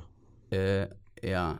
Okay, kriegen wir hin. Aber im Bobham dabei habe ich auch. Also, nein, aber macht man echt nicht, dass man mal die Perspektive wechselt und dass man, dass man sagt, hier, äh, guck mal, lenk du doch mal das Ding, äh, kommen wir damit überhaupt unten an? Und setz mal den André Lang hinter mir und lass den mal bücken und nichts mitkriegen? Nee, das würde nicht funktionieren mit André. Okay. Nee, aber nee, weil die Zeit hat sich auch geändert, muss ich sagen, mittlerweile. Also früher war das. Äh, Spezialisten. Ja, auch, auch von, von der Qualität her. Also wir hatten so viele Piloten. Wir haben, ich habe mit André vor zwei Tagen gesessen. Der war in Berlin jetzt. Ja. Hat mich angerufen und hat gesagt, Kuski, äh, was machst du heute Abend? Und ich, ja, sind wir rübergefahren nach, nach Berlin und da haben wir diese Qualität von früher einfach mal ausgewertet. Okay. Und früher gab es min, also mindestens zehn Piloten, die um Platz 1 bis 3 fahren konnten. Okay. So, und bei Olympischen Spielen, also die waren 15 Mann, die auf jeden Fall unter die ersten fünf kommen. Also, und da Okay. musstest du dir richtig den Arsch aufreißen. Und da musstest du an deinem Start, äh, du durftest an dem Start keine Hundertstel verlieren. Und mittlerweile ist so, sage ich mal, die Pilotenqualität nicht mehr so äh, gegeben wie früher. Und deswegen kann man jetzt auch mal so, eine, mal so ein Probejahr machen. Ja. Das wäre jetzt ja ein Ausblick schon in die Zukunft. Also, was, was prophezeist du der Sportart äh, Bobfahren, auch wenn du das sogar sagst? Also, ist ja eine interessante Nische, gerade für den deutschen Markt, zu sagen, komm, wir setzen jetzt mal auf junge Piloten, die wir äh, spezialisieren und dann sind wir wieder, bleiben wir Weltspitze. Ja, also Spezialisten haben mir gesagt, dass in der letzten Saison noch nie so leicht war, eine Medaille zu gewinnen. Also die Qualität ist relativ. Dann darfst du ja gar nicht aufhören. Nee, also auch vom Generellen jetzt. Also Piloten. Ne? Also Okay. muss ich überlegen, gerade international, also die Amerikaner haben gar nichts mehr. Der hat sich ja den Halswirbel angebrochen, der Osen. Die haben früher ja Platz 1 bis, also haben immer zwei gute Top-Teams Ja. gehabt. Ja. Hayes, Scheimer, also Stephen Holcomb leider leider äh, verstorben oder leider gestorben. Ähm, es gibt gar keinen Amerikaner mehr. Ne? Okay. Und die Kanadier haben jetzt auch jemanden, der zwar gut ist, aber ist auch mal so ein. Also wie gesagt, wir haben die Qualität hat ein bisschen, bisschen nachgelassen. Wer sind und denn jetzt die Konkurrenten? So haben wir ja gesagt, war das nicht ein Lette bei euch? Also jetzt der Genau, Herrn, der kommt wieder, der hat eine OP, der ist Ja. jetzt äh, wieder auf einem guten aufsteigenden Ast. Aber jetzt, wie gesagt, das ist relativ unspektakulär mittlerweile. Deutschland ist Führend. ja, Das und hören wir nicht, gerne. nicht schwer. Das hören wir gerne. Dann kann man den Sport auch gut hier fördern. Ja. Das habe ich nämlich gerade gesehen. Wir bauen ja da hinten gerade für euch so ein so einen Wellenbad, habe ich, also würde ich das jetzt mal so als Ballsportler sagen. Äh, ich habe das noch nicht verstanden, ob ich von rechts nach links. Ich würde da ganz gerne auch mal hin und also Kevin wollte mich ja schon immer mal im Bob mitnehmen. Ich habe bis heute Angst, deswegen habe ich immer keine Zeit. Aber vielleicht fangen wir mit dieser Welle da hinten an. Ich weiß noch nicht, von rechts nach links, von links nach rechts. Also wenn Von ich rechts jetzt nach links. von rechts nach Wenn links, wenn ich von hier- hier hier gucke, mal kommt, aus Wasser ja. gucke, Ja. schiebe ich von rechts nach links. Genau. Okay. Ja, vielleicht können wir da ja gleich auch noch mal zukommen. Aber ich Aber ich wollte glaube, da kriegst du auch Angst jetzt. Bei diesem Reinschieben. Dass, dass du mich auf der anderen Seite ra- rausschiebst, Genau. glaube ich. Ja, ja, das glaube ich auch. so, aber ich äh, wollte dich natürlich nicht unter deinen Weg unterbrechen. Nee, aber da noch mal, Hast du da ja noch was, noch was zu sagen ist, schon. Da nochmal zu sagen ist, denke ich, dass die Ausländer, die arbeiten immer relativ viel auf die Olympischen Spiele da. Nach den Olympischen Spielen flacht das im Ausland immer bisschen ab. Okay. Hat auch ein bisschen mit dem Fördersystem in Deutschland zu tun. Da musst du eben halt jedes Jahr Leistung bringen, um nochmal die Förderung, tralala. Gibt es im Ausland nicht ganz so. Die fördern halt dann diese nach-olympische. Jahr erst Okay. Richtung Olympia und die hauen am meisten Fördergelder erst so zwei, anderthalb bis zwei Jahre vorher raus. Ja, aber macht das jetzt, jetzt aus deiner Sicht, Perspektivensicht, macht das Sinn so oder macht das so Sinn wie in Deutschland, dass du sagst, hey, nachbereiten, auswerten, weiter fördern, Sportart hochhalten? Ich meine, wir sehen ja jetzt hier, jetzt haben wir die Welle neu ne, und bereiten uns schon auf die nächste Olympiade vor. Mit dir. Also ich gebe da natürlich zwei Gesichter. Also ich natürlich aus Leistungssportsicht, der jedes Jahr der Beste sein möchte, ist natürlich für mich immer optimal gewesen, auch jedes Jahr Leistung zu bringen. Ja. Und das ist natürlich auch medial gerade, was ja heutzutage auch sehr, sehr wichtig ist, dass man in den Medien oder auch seine Leistung jedes Jahr anbietet, um für Sponsoren äh, etc. so so interessant und populär zu sein, musst du eigentlich jedes Jahr was bringen. Okay. Wenn man jetzt rein olympisch denkt und da jetzt, äh, dann ist man vielleicht, äh, wäre vielleicht besser mal zwei Jahre mal runterzufahren und dann wieder so einen Aufbau zu machen. Ähm, sind halt zwei verschiedene Paar Schuhe, muss man gucken. Aber ähm, die, die Gesellschaft ist jetzt so aufgebaut, dass du immer dabei sein musst. Sieht man jetzt auch an diesen Fernsehgeschichten, die mir eigentlich ja medial irgendwie mehr bringen als mein Sport generell selber. Wenn Nee, du bist ja aber über einer- deinen Sport dorthin gekommen, ne?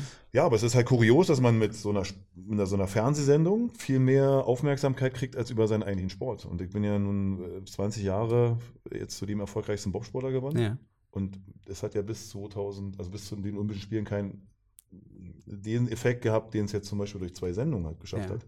Und das dann muss man dann schon abwiegen, was ist mir wichtig, was ist mir unwichtig. Also wenn man natürlich medial oder jetzt so gesellschaftlich ein bisschen populärer werden will, dann, dann ist es natürlich der Weg, also dass man immer jedes Jahr in diesem Medienbereich Ja. tätig ist. Wenn man es natürlich leistungstechnisch sieht, ist dann, ist dann eine andere Geschichte. Also da muss man abwägen. Aber es ist so äh, kurios, oder ich finde es schade, dass der Sport halt manchmal so, diese, so, so, so schwierig ist. Hm. Ne? In Amerika die, das ist Sport eine ganz andere Nummer. Ja. Da ja. bist du ein Held, wenn du dieses Cricket machst, wenn du äh, zwei Feldarbeit spielst, das ist scheißegal. Ja. Da sind Zuschauer, die, inter- die leben den Sport ganz anders. Und da ist auch dieses, dieses Themen ganz anders dahinter. Und es ist halt äh, schade, dass man jetzt halt hier, einerseits ist es trotzdem ja schön, weil es ist ja eine Sportsendung gewesen oder Sportsendung, ähm, aber ist schon kurios, dass man eben halt dann nicht über seinen Sport so Weil aber die mediale äh, Aufmerksamkeit in Amerika viel größer ist, wenn du überlegst, College Basketball hat eigentlich noch mehr äh, Power medial als NBA. ja. Was ich gar nicht wusste, dahinter NBA gibt es keine andere Liga. Es gibt überhaupt gar kein System darunter. Also Es ist so ein eigentlich, nur medial so aufgebaut. Gibt so ein. Franchise-Ding. Deswegen ist das interessant bei dir, bei dir das zu sagen, aber das, das fände ich ja bei dir auch interessant. Wie bist du deine, deine Karriere auch über 20 Jahre? Ich weiß ja, wie es hinten raus aussah mit deinem Coaching oder dein Coach zu dir. Du warst nachher dein eigener Coach aus der Erfahrung dieser 20 Jahre heraus. Das wäre vielleicht auch mal interessant zu, zu erzählen, wie, wie war dein Werdegang und an welchem Zeitpunkt hast du gesagt, ey, ich habe jetzt so viel Erfahrung, äh, ich coach mich selbst, weil ich weiß, in welcher Phase ich was benötige. Das interessiert dich jetzt gleich. Ja? Nee, nee, können wir nach Rons Frage, die er vergessen hat, aber dran, dann machen, es- genau. es weil nicht so ich habe langweilig gerade ein Zeichen von Ron bekommen, dass ich Also jetzt vielleicht so zusammenfassen aus den letzten 20 oder vielleicht waren es auch 30 Minuten mit Axel als den Fragensteller. Äh, Axel, für dich, du könntest der nächste ewige Held sein. Also Ich der ewige gut, Held? Ja, bei der Sendung. Das ist auch ein Format, wo wir den Handball ein bisschen größer machen können aus Potsdam. Äh, du, Kevin Wenn war mit einer Handballerin, mit der Welthandballerin Nadine Krause, war aber ewige Helden. Und äh, Kevin, die Frage, die ich vorhin schon mal stellen wollte, war die, wie lange hat es denn gedauert, dass du dieses Schlittschuhlaufen in dieser Qualität, Schlittschuhlaufen ist vielleicht auch falsch, äh, gelernt hast? Also wie, wie aktiv war die Zeit davor? Wie viel Zeit hattest du? Hattest du wahrscheinlich einen eigenen Trainer und wann hast du gesagt, ich kann das leisten, was da gefordert wird, ohne mich? Eine Anmerkung, Schlittschuhlaufen, olympische Sportart. Ja, also äh, dazu muss ich sagen, dass ich wirklich bei Null gestartet bin, bei komplett Null.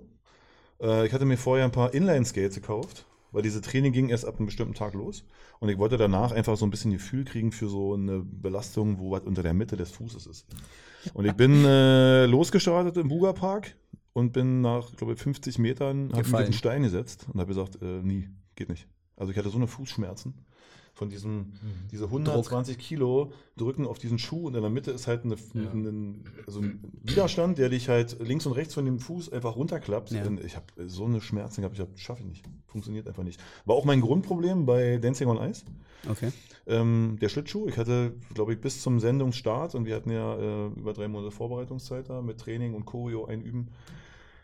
Also ich hatte bis zu dem Start der Sendung so eine Fußschmerzen, weil die einfach keinen Schuh für mich gefunden haben, der, Das abfedert. ja, der das irgendwie möglich macht, dass ich darin schmerzfrei stehen konnte. Aber ich habe von null, bin von null gestartet. Kurios. Die anderen haben ja so ein bisschen äh, geflunkert. Da waren ja schon noch ein paar extra Trainingseinheiten vorher mit zweimal am Tag. Eigentlich durften wir nur einmal trainieren. Und äh, manche haben auch gesagt, die sind noch nie gewesen. Und dann ist aber rausgekommen, dass die schon als Kind in Vereinen waren und so. Wie hattest du eine Vorgabe, dass ihr als Gruppe quasi als Vorbereitung auf diesen Event nur jeweils einmal am Tag trainieren dürft oder was? Du hast es deine Zeiten. Also wir hatten in Berlin zum Okay. Glück eine, eine Oberlandstraße, haben die uns extra eine Eisbahn ge gemacht in einem Filmstudio. Okay. Weil wir aber auch, äh, Desiree Nick war da, wir hatten äh, Detlef die Soos, Timo Bartes, ich und dann ist ab und zu Sarah Lombardi noch Ja, gekommen. ja. Also wir hatten relativ viele Paare, Die die dort trainiert haben. Und deswegen hattest du eine bestimmte Stundenzahl, die du dort trainieren durftest Okay. und war auch immer unterschied unterschiedlich vom Tag. Also du konntest nicht einfach sagen, geh heute jetzt um 10 mal trainieren, sondern dann war um 10 halt Detlef dran für drei, Mhm, vier, fünf mhm. Stunden. Nachher haben wir ja sechs Stunden drauf trainiert. Okay. Aber Frau Nick hat nicht trainiert, so wie das aussah. Frau Nick wurde geführt. Ja, deswegen. Das, aber das musst du erstmal so perfekt führen. Aber die hatte richtig, was ich einen Hut ziehen muss, ist, die hatte richtig, richtig Schiss. Also vor jedem Sturz. weil Hat man so- gar nicht gesehen. Ja, aber die hatte so viel Schiss und die hat trotzdem gemacht. Ja. Und äh, weiß jetzt nicht, aus welchen Gründen dann man sowas, aber War ja sicherlich auch sehr trainingsintensiv, wenn du sagst, sechs Stunden am Tag, das ist ja Hammerjob. Also, ja.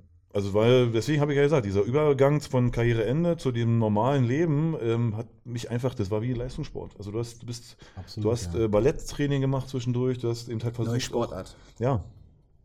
Krass. Ich meine, Andreas hat mich auch ein bisschen motiviert. Der hat immer gesagt, du musst noch das und mach doch das nochmal. Und jetzt immer Der hat dich zum Ballett geführt? Hat er dich zum Ballett geführt? Der hat mich äh, öfter mal, hat mir öfter mal als Außenstehender gesagt, worauf es noch ein bisschen ankommt. Und dann haben wir so ein bisschen Ballett und äh, auch so diese Koordinationsgeschichten halt noch nebenbei gemacht. Also es war in 24 Stunden ging es nur um den um Standet ihr beide auch zeitgleich auf Schlittschuhen? Nee, Nee. leider nicht, aber das wollen wir diesen Winter machen. Das, Jetzt- hätten wir uns, jetzt das, das müssten wir uns eigentlich auch mal ansehen. Ja. Ne? Mhm. Wir wollen eine Hebefigur machen zusammen. Die Das sind find dann die Fußschmerzen und- weggegangen. Und Andreas hebt dich hoch. Die sind nie weggegangen. Die waren immer da, immer ständig, aber jetzt sind sie nicht, nicht Der Hack- mehr. Immer noch ich hatte, gefühlt. Ich hatte ein Erlebnis, das war aber erst als die Sendung vorbei war. Ich hatte jetzt 14 Tage lang einen, einen Hacken, den, der war taub. Der war einfach taub. Also ich habe äh, in einer Badewanne gesessen und habe hab hinten gegengedrückt und das, das nicht gemerkt. Der war einfach äh, wie abgestorben. So, jetzt aber nochmal drei Monate Vorbereitung. Fünf bis sechs Stunden. Choreo, Choreo. Die anderen Geschichten, Ballett, Tanzen. Musik auswendig lernen, Texte. Ich hab, ja- bin ja eigentlich einer, der so. Du hast auch mitgesungen, habe ich gesehen. Ja. Da dachte ich, wow. Da war ein bisschen Ablenkung. Achso. Ich sagen, ich hatte schon Angst, dass das so deine Lieblingslieder sind, die du da tanzt. Also Wake Me Up war, fand ich schon immer nicht so schlecht. Schon immer nicht so schlecht. Ja. Prädikat. Dirty Dancing, also wer, ihr habt den Film nur einmal gesehen davor? Ja. Dann musst du mir den noch mal wirklich nochmal angucken. Weil ich irgendwie auch Die dachte, konnten das, ne? Na, ich habe äh, die, meine Tanzpartnerin hat sich ja die Choreo ausgedacht, dann hat die die natürlich mit, dem, mit der Produktion besprochen, ob das alles so gut war. Dann hat man ja so eine, so eine Trainerin, die, ähm, die das nochmal abgesegnet hat, ob das wirklich auch so gut aussieht. Und dann musste ich mir aber den Film nochmal angucken, weil dann wollte ich dann natürlich auch noch die Hebefiguren richtig machen und wie hat der denn da geguckt?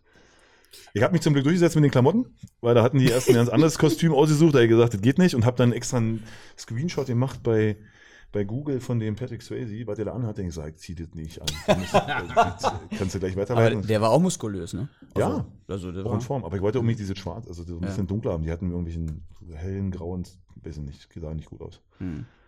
Aber Respekt vor dieser Leistung, muss ich ganz ehrlich sagen. Also vor allen Dingen mit dieser Vorgeschichte, ich wusste ja, dass du nichts vorher gemacht hattest äh, und dass das schwierig ist. Dann so eine Leistung, also bis auf Frau Nick, setze ich jetzt mal in Klammern, sah das bei euch allen äh, extrem stark aus. Für Leute, die keine, keine Ahnung eigentlich von diesem Schlittschuhlaufen haben. Ähm, aber jetzt wissen wir auch warum. Wenn du so viel investierst und eine neue Sportart komplett so intensiv auch lernen darfst, das ist natürlich großartig, ne? Ja, und Lenkt die, auch schön ab von die auch, dem- ja, auch die auch negativ so manchmal darüber sprechen, haben gesagt, muss er das jetzt wirklich machen? Habe ich so von vielen Leuten gehört. Ich bin jetzt so und so nicht der Typ, der sich von anderen Leuten, also ich bin jetzt keiner, dem irgendwas peinlich ist. Wenn mir jemand sagt, er sieht kacke aus oder was, äh, passt nicht zu dir oder so, interessiert mich nicht. Also ich mache das, wenn Was ich Lust drauf machst. habe und Spaß dran habe, dann mache ich's. Und dann braucht dem braucht mir den Außenstehender nicht sagen, äh, ja, gefällt uns nicht, interessiert mich aber nicht. Weißt du, das sind so Sachen, die war für mich ganz wichtig waren bei der ganzen Sache, ohne dass, weil weil, wenn du rausgehst und darüber nachdenkst, über so eine Sachen, brauchst du das Ja. nicht machen. Weil äh, dann guckst du, wer lacht über dich oder was könnten die jetzt schreiben oder hast so. doch keinen Spaß bei der Sache, oder? Nee, und deswegen äh, muss ich von mir zum Glück sagen, interessiert mich sowas gar nicht, wenn einer irgendwelchen Mist erzählt. Geht links rein, rechts wieder raus. Und ähm, das ist immer ganz wichtig bei so einer Sache, dass du, in so einer völlig neuen Materie, Ja. die einfach darüber keinen Kopf machst, was andere denken, sondern ähm, für mich war dann wichtig, auch das Miri, meine, meine Tanzpartnerin, was die mir erlernt hat, so gut rüberzubringen. Ja. Wir hatten eine falsche Taktik. Die Hebung wurde nicht berücksichtigt, was normalerweise im richtigen Eiskunstlaufen so Bewertet wird. Ja. Also wir haben zum Beispiel so Sachen beim Training, so, so Anekdoten einfach, die wollte mit mir, wenn wir eine Woche Zeit hatten, eine neue Choreo einzustudieren und die haben da zwei, drei Hebungen mit drin, hat die immer gesagt, wir können die Hebung nicht machen, wenn dieser eine Trainer nicht dabei ist. Der Janik, der ist ein Franzose, Olympiastarter gewesen. Okay. Sobald, solange der nicht da ist, äh, können wir diese Hebung nicht machen, weil die ist Weil? lebensgefährlich. Weil wenn du mich so. wirklich gestreckte Arme äh, über zwei Meter in der Luft hältst und der rutscht unten weg, und das ist ja nun mal auch eine Sache, die ich ja mal ganz neu erlernt habe. Also Mhm. da musst du erstmal unten stimmen, auf dem Eis, bevor du jemand über den Kopf hebst. Und der sagt, wenn du mich fallen lässt, also du tust dir mega weh, du bist ja so nicht im Kopf, also kann richtig viel passieren. Und ich bin einmal wirklich ganz doll auf den Nischel gefahren, wo ich dachte, drei Wochen äh, habe mir der Brustkorb getan. Und für sie ist sie lebensgefährlich. Also wenn die mit dem Kopf aufschlägt, ist sie tot. Und daran hat man einfach so gemerkt, was natürlich dieser Sport doch, was ja so im Fernsehen sieht ja total easy aus, was die für, also wie lebensgefährlich der eigentlich Ja. ist, wenn man so Hebung macht Mhm. oder dieses Risiko eingeht. Und unser Risiko wurde aber leider nicht bewertet. Also wir Okay. haben die Hebung haben die gar nicht berücksichtigt und wir haben richtig krasse Sachen, muss ich sagen. Ich will mich jetzt nicht in den Himmel heben, aber diese Überkopfhebung oder auch, wo sie Ja. auf dem Handstand so stand, sind schon extreme Sachen dabei gewesen. Die haben die aber nicht berücksichtigt, weil die wollten viel Das Laufen der sehen. Laufen ne? sehen und so. Ähm, Und hat das keiner gesagt vorher, dass er das. Wo Die gesagt, Kriterien wurden ja- da nicht festgelegt.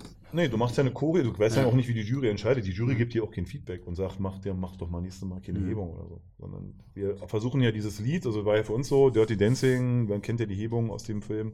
Man versuchte ja schon irgendwie den Titel, den man da sich, den man zugeschwanzt bekommt, natürlich in diese Choreo mit einzubauen. Ja. Und dann fand ich, war das passend oder fanden wir, das war passend, wurde aber leider nicht berücksichtigt. Also ich finde, du hast Sympathiepunkte gewonnen bei der ganzen Aktion. Ich Absolut. finde, da haben viele Absolut. Leute auch einmal Ja. zugeguckt, äh, selbst ich. Äh, habe mir die Uhr gestellt, um mir das anzusehen, das Spektakel. Und das war ein Spektakel. Äh, von daher äh, weiter so, kann ich nur sagen. Aber da gibt es ja noch eine zweite Folge. Ewige Helden. Aber da ist Ron eher der Experte, der das äh, mehr gesehen als ich. Ich habe das gesehen, wo du gewonnen hast, wo du gegen diese Bo äh, Wand boxen musstest. Also da bist du, Schnelligkeit, das da warst du, Schnelligkeit warst du dabei, ähm, aber zu einem anderen Thema ist eigentlich Ron dann Experte. Ich hätte eher zu Ron ins Trainingslager gehen müssen vorher. Ja, können wir ja nächstes Mal machen. Also wir haben uns schon was überlegt jetzt. Ja? Die Potsdam Rolls. Okay. Da Ja, stimmt. wollen wir nachher noch drüber reden. Samstag. Aber äh, nochmal eine Frage zu Dancing on Ice. War dann in dieser Bewertung auch mit drin so die Emotionen drumrum? Also ich habe da den, euer, eure Konkurrenten so noch vor Auge, was da so äh, danach dann passiert ist mit Tränen und Heulen und Umarmen und Knutschen und Machen und Tun. Hat das auch Einfluss gehabt, wo du sagst, wenn man da vorher, also wenn man jetzt gewinnen will, ich weiß ja auch nicht, ob du unbedingt jetzt ganz weit kommen wolltest die, bei dieser Geschichte, hat das einen Einfluss gehabt auf die Zuschauer auf alle Fälle, aber Ja. sagst du, da hätte man auch noch vielleicht ein bisschen Ja. Also ich finde das, Da hätte ich ich auch noch finde, eine dass Frage das ein. Hauptkriterium ist im Fernsehen generell. Ja. Also das Fernsehen will natürlich auch die Geschichte rumrum haben, will natürlich vielleicht auch mal eine Story haben, vielleicht auch mal was, was nicht so schön ist, vielleicht auch mal äh, Was Trauriges. was Trauriges oder was, äh, naja, wie gesagt, so Gefühl. eine Sachen. Aber ich finde, wenn man so als Sportler, ich habe vielleicht auch traurige Geschichten zu erzählen, aber ähm, ich bin nicht so jemand, der so wehleidig so eine Heulgeschichte rauspackt. Ne? Und äh, vieles fand ich auch für mich persönlich, natürlich auch ganz anders vielleicht bei mir angekommen sein, haben, wurde das auch forciert. Auch von Acts wurde das forciert, äh, sowas zu präsentieren Mhm. damit man äh, da vielleicht noch ein paar Sympathiepunkte hat. Also für mich stand immer dieser sportliche Charakter im Vordergrund und äh, es zu schaffen von 0 auf 100, was hinzukriegen, was man noch nie gemacht hat und von diesem Schwierigkeitsgrad auch einzubauen und dass man eher diese sportlichen Sachen bewertet. Und gerade Ja. beim Paarlaufen war für mich auch eher das Ding, deswegen haben wir auch viel mit, mit Partnersachen gemacht, weil man ist ja ähm, Eiskunstlauf Paar und nicht Ja. Einzelläufer, weil dann hätten sie mich alleine hinstellen müssen und ohne Partnerin. Ne? Macht aber den Charakter nicht aus. Aber deine Ehrlichkeit ist rübergekommen, das muss ich mal dazu sagen, weil du schon sagst, also das glaube ich auch, dass äh, Sachen auch inszeniert werden oder man schon weiß, wenn ich hier auf die Tränen drüse, und das war die größte Situation, Herausforderung im Leben für mich. Ja. Äh, du bist da sehr cool, immer echt geblieben und mit Spaß an der Freude. Das, das äh, fand ich immer stark, egal was da auch passiert. Sage mit dieser Ad- Adduktorengeschichte, da hätte ich ja das Handtuch geschmissen, ne? Als Trainer hätte ich, der muss raus und du ziehst das da durch. Das hat man auch gesehen, dass dir Spaß gemacht. Eine Frage dazu: Bleiben, bleiben denn da ähm, Freunde oder Bekannte oder gute Bekannte jetzt mit den Acts, mit denen du zum Beispiel ähm, gearbeitet hast? Also Timo ist für mich ein Also Timo Bartels ist für mich auch so ein menschlicher Typ gewesen. Okay. Der hat ja auch äh, wirklich eine Story gehabt, die eine, eine Story war dann nachher, die sich ja entwickelt hat. Und die hat die nicht, ähm, die hat die gar nicht so rausgeknallt mit seinem Vater. Sondern es war erst, wo er wirklich gesagt hat, geht nicht mehr. Der Vater ist ja gestorben während der Sendung. Ja. Der war aber vorher schon im Krankenhaus. Ich wusste das natürlich, weil wir ja auch im Privaten, also wir hatten eigentlich immer die Trainingszeit vor oder danach. Also wir, wir waren immer. Immer zusammen, also immer Schnittstelle. Ja, wir Mhm. haben uns immer überschnitten und waren natürlich 10 oder 15 Minuten nochmal so ähm, persönlich zusammen, bevor der andere im Training gestartet ist oder äh, losgefahren ist. Und da hat sich so ein bisschen auch eine Freundschaft entwickelt. Also Timo ist echt ein klasse Typ, muss ich sagen, also auch menschlich. Und der hat diese Vatergeschichte immer nicht so mit eingebracht. Und da hast du schon gemerkt, der ist irgendwie nicht so wie die anderen. Der braucht nicht so eine Story. Also der macht das eher über seine Qualität auch. Ist Mhm. natürlich ein anderer Typ wegen Schauspielerei als jetzt ein Leistungssportler. Ja. Aber da ist so, weil diese persönliche Chemie auch gestimmt hat, Okay. ist, ähm, ist es auch danach geblieben. Schön. Also wir haben viel Kontakt, der hat ja viele Projekte jetzt äh, mit äh, Musik, Schauspielerei, der Club der Roten Bänder, ähm, da macht er auch die Serie. Du kennst dich jetzt richtig aus in diese ganzen. Äh, Man Materie, ne? vorher schon, ne? Nee. Durch diese Märchenserie. Ja, das war ja. Das ja auch so oh, oh. Was Du, du du, gemacht? du überspringst ewige Helden, Ja. aber finde ich trotzdem Ja, wichtig. ja, war der Chef von meinem- sechs, auf. Sechse kommen durch die ganze Welt. Oder, oder, Wie hieß das? was- Sechse ziehen durch die ganze Welt. Du also mein Vater, einer. mein Vater macht ja diese, macht ja so Märchenfilme. Und der Chef von ihm, der war, ist ein großer Fan gewesen von mir, sportlich. Hat natürlich bei Papa mal so äh, die Olympiamedaille hat er mal mitgebracht, so in meiner Karriere oder mal die WM-Medaille und dann war er halt auch mal wo gedreht wurde mal eine Woche bei Olympia. Und dann wussten die natürlich, äh, der Sohn macht Leistungssport. Und äh, hat der Chef sich dafür interessiert. Und dann kam dieser, dieser Film auf den Tisch, dieses Märchen. Und da geht es ja um so ein, so ein Event zwischen dem, zwischen dem König und seiner Mhm. Tochter, Mhm. wo es so ein bisschen um Schnelligkeit ging. Und da hat er gesagt, äh, eben, da möchte ich deinen Sohn haben, unbedingt. Und dann hat mein Vater gesagt, naja, wer weiß, ob das ob so vor, ja. Und dann hat er den wirklich genervt. Er soll, er will unbedingt mich als diesen Gegner. Also keine große Sprechrolle, aber er will mich unbedingt dabei haben. Du warst der Gegner von der Tochter oder von wem? Ich war vom König, der. Ah, äh, okay. Vom, vom Patrick Desel, glaube ich, heißt er, der, der Tatort, äh, Tatort auch oder Polizeiruf Mhm, okay. hat. Ja. Ich habe nur deinen Lauf gesehen, das sah sehr Ja, interessant fies, aus. Ganz fies haben die mich da. Also erstmal war der ja gedopt, der Gegner, der konnte ja da mit Feuer durch die Gegend rennen, dann hat er ja auch noch, äh, hat er mir haben die noch mal so ein Bein gestellt, da war schon fies. Muss ich schon sagen. Aber sah gut aus. Das ist, aber schon, das ist aber schon eine Weile her, oder? Ja. Wo das war. Das war äh, vor, war noch Olympischen Spielen in Sochi. 15, glaube ich. 14 war also. Ah, das ist ja doch noch nicht so lange her. Und ähm, wir wollten ja über ewige Helden äh, sprechen. Du bleibst immer ein ewiger Held und äh, ich habe ja auch jetzt nicht so viel gesehen, aber wie so von der Verteilung der Wettkämpfe, die gemacht wurden, also jeder Teilnehmer konnte sich ja was ausdenken. War da irgendwer bevorteilt oder fandest du das ausgeglichen? Weil so manche Wettkämpfe waren ja, wo ich dachte, alter Vater, das ist ja richtig, also krass, wenn man das so sieht als fauler Zuschauer, der da auf dem Sofa rumliegt. Also es ist eine Sendung, die sehr, sehr ausdauerlastig, ob es jetzt Ja. äh, Ausdauerkraft zu tun hat oder Ausdau äh, Schnelligkeitsausdauer. Also es hat generell immer was mit dem Thema zu tun, was ich nie trainiert habe. Wo ich auch nicht, wo mein Körper auch einfach ja nicht. äh, Obwohl, du hast vorhin gesagt, du hast auch 400 Meter Läufe gemacht als Leichtathlet. Das stimmt. ist ja schon eine Weile her. Das ist schon eine Weile her, da war ich noch ein bisschen leichter noch. Nee, aber es hat, ich wusste das aber schon vorher. Also wir haben ja auch davor gesagt, äh, eigentlich nochmal 40 Kilo abnehmen ist zu krass. Ne? Dann wirst du auch niemals, ihr kennt euch ja aus im Sport, diese statische Kraft wirst du gar nicht so trainieren können, damit dein Muskel halt, der Sauerstoff ist irgendwann raus. Das wusste man halt vorher. Und die Zeit war einfach auch viel zu kurz. Aber für mich war wichtig, diese Geschichte zu erzählen. Deswegen habe ich auch gesagt, ich mach's. Ja. Oder war deswegen habe ich einfach Das Lust. fand ich, Ja. fand ich cool. Und, und dieser, dieses Finale, das war ja ein Hammer-Wettkampf. Wenn ich mit überlege, wir machen das mit unseren Sportlern. Das, Also ich, ich sage, der Vorausscheid, wenn, wenn, also Andrea ist natürlich brutal. Ja. Also alles, was die, die Ja. hat sich ja ausgelacht dazwischen.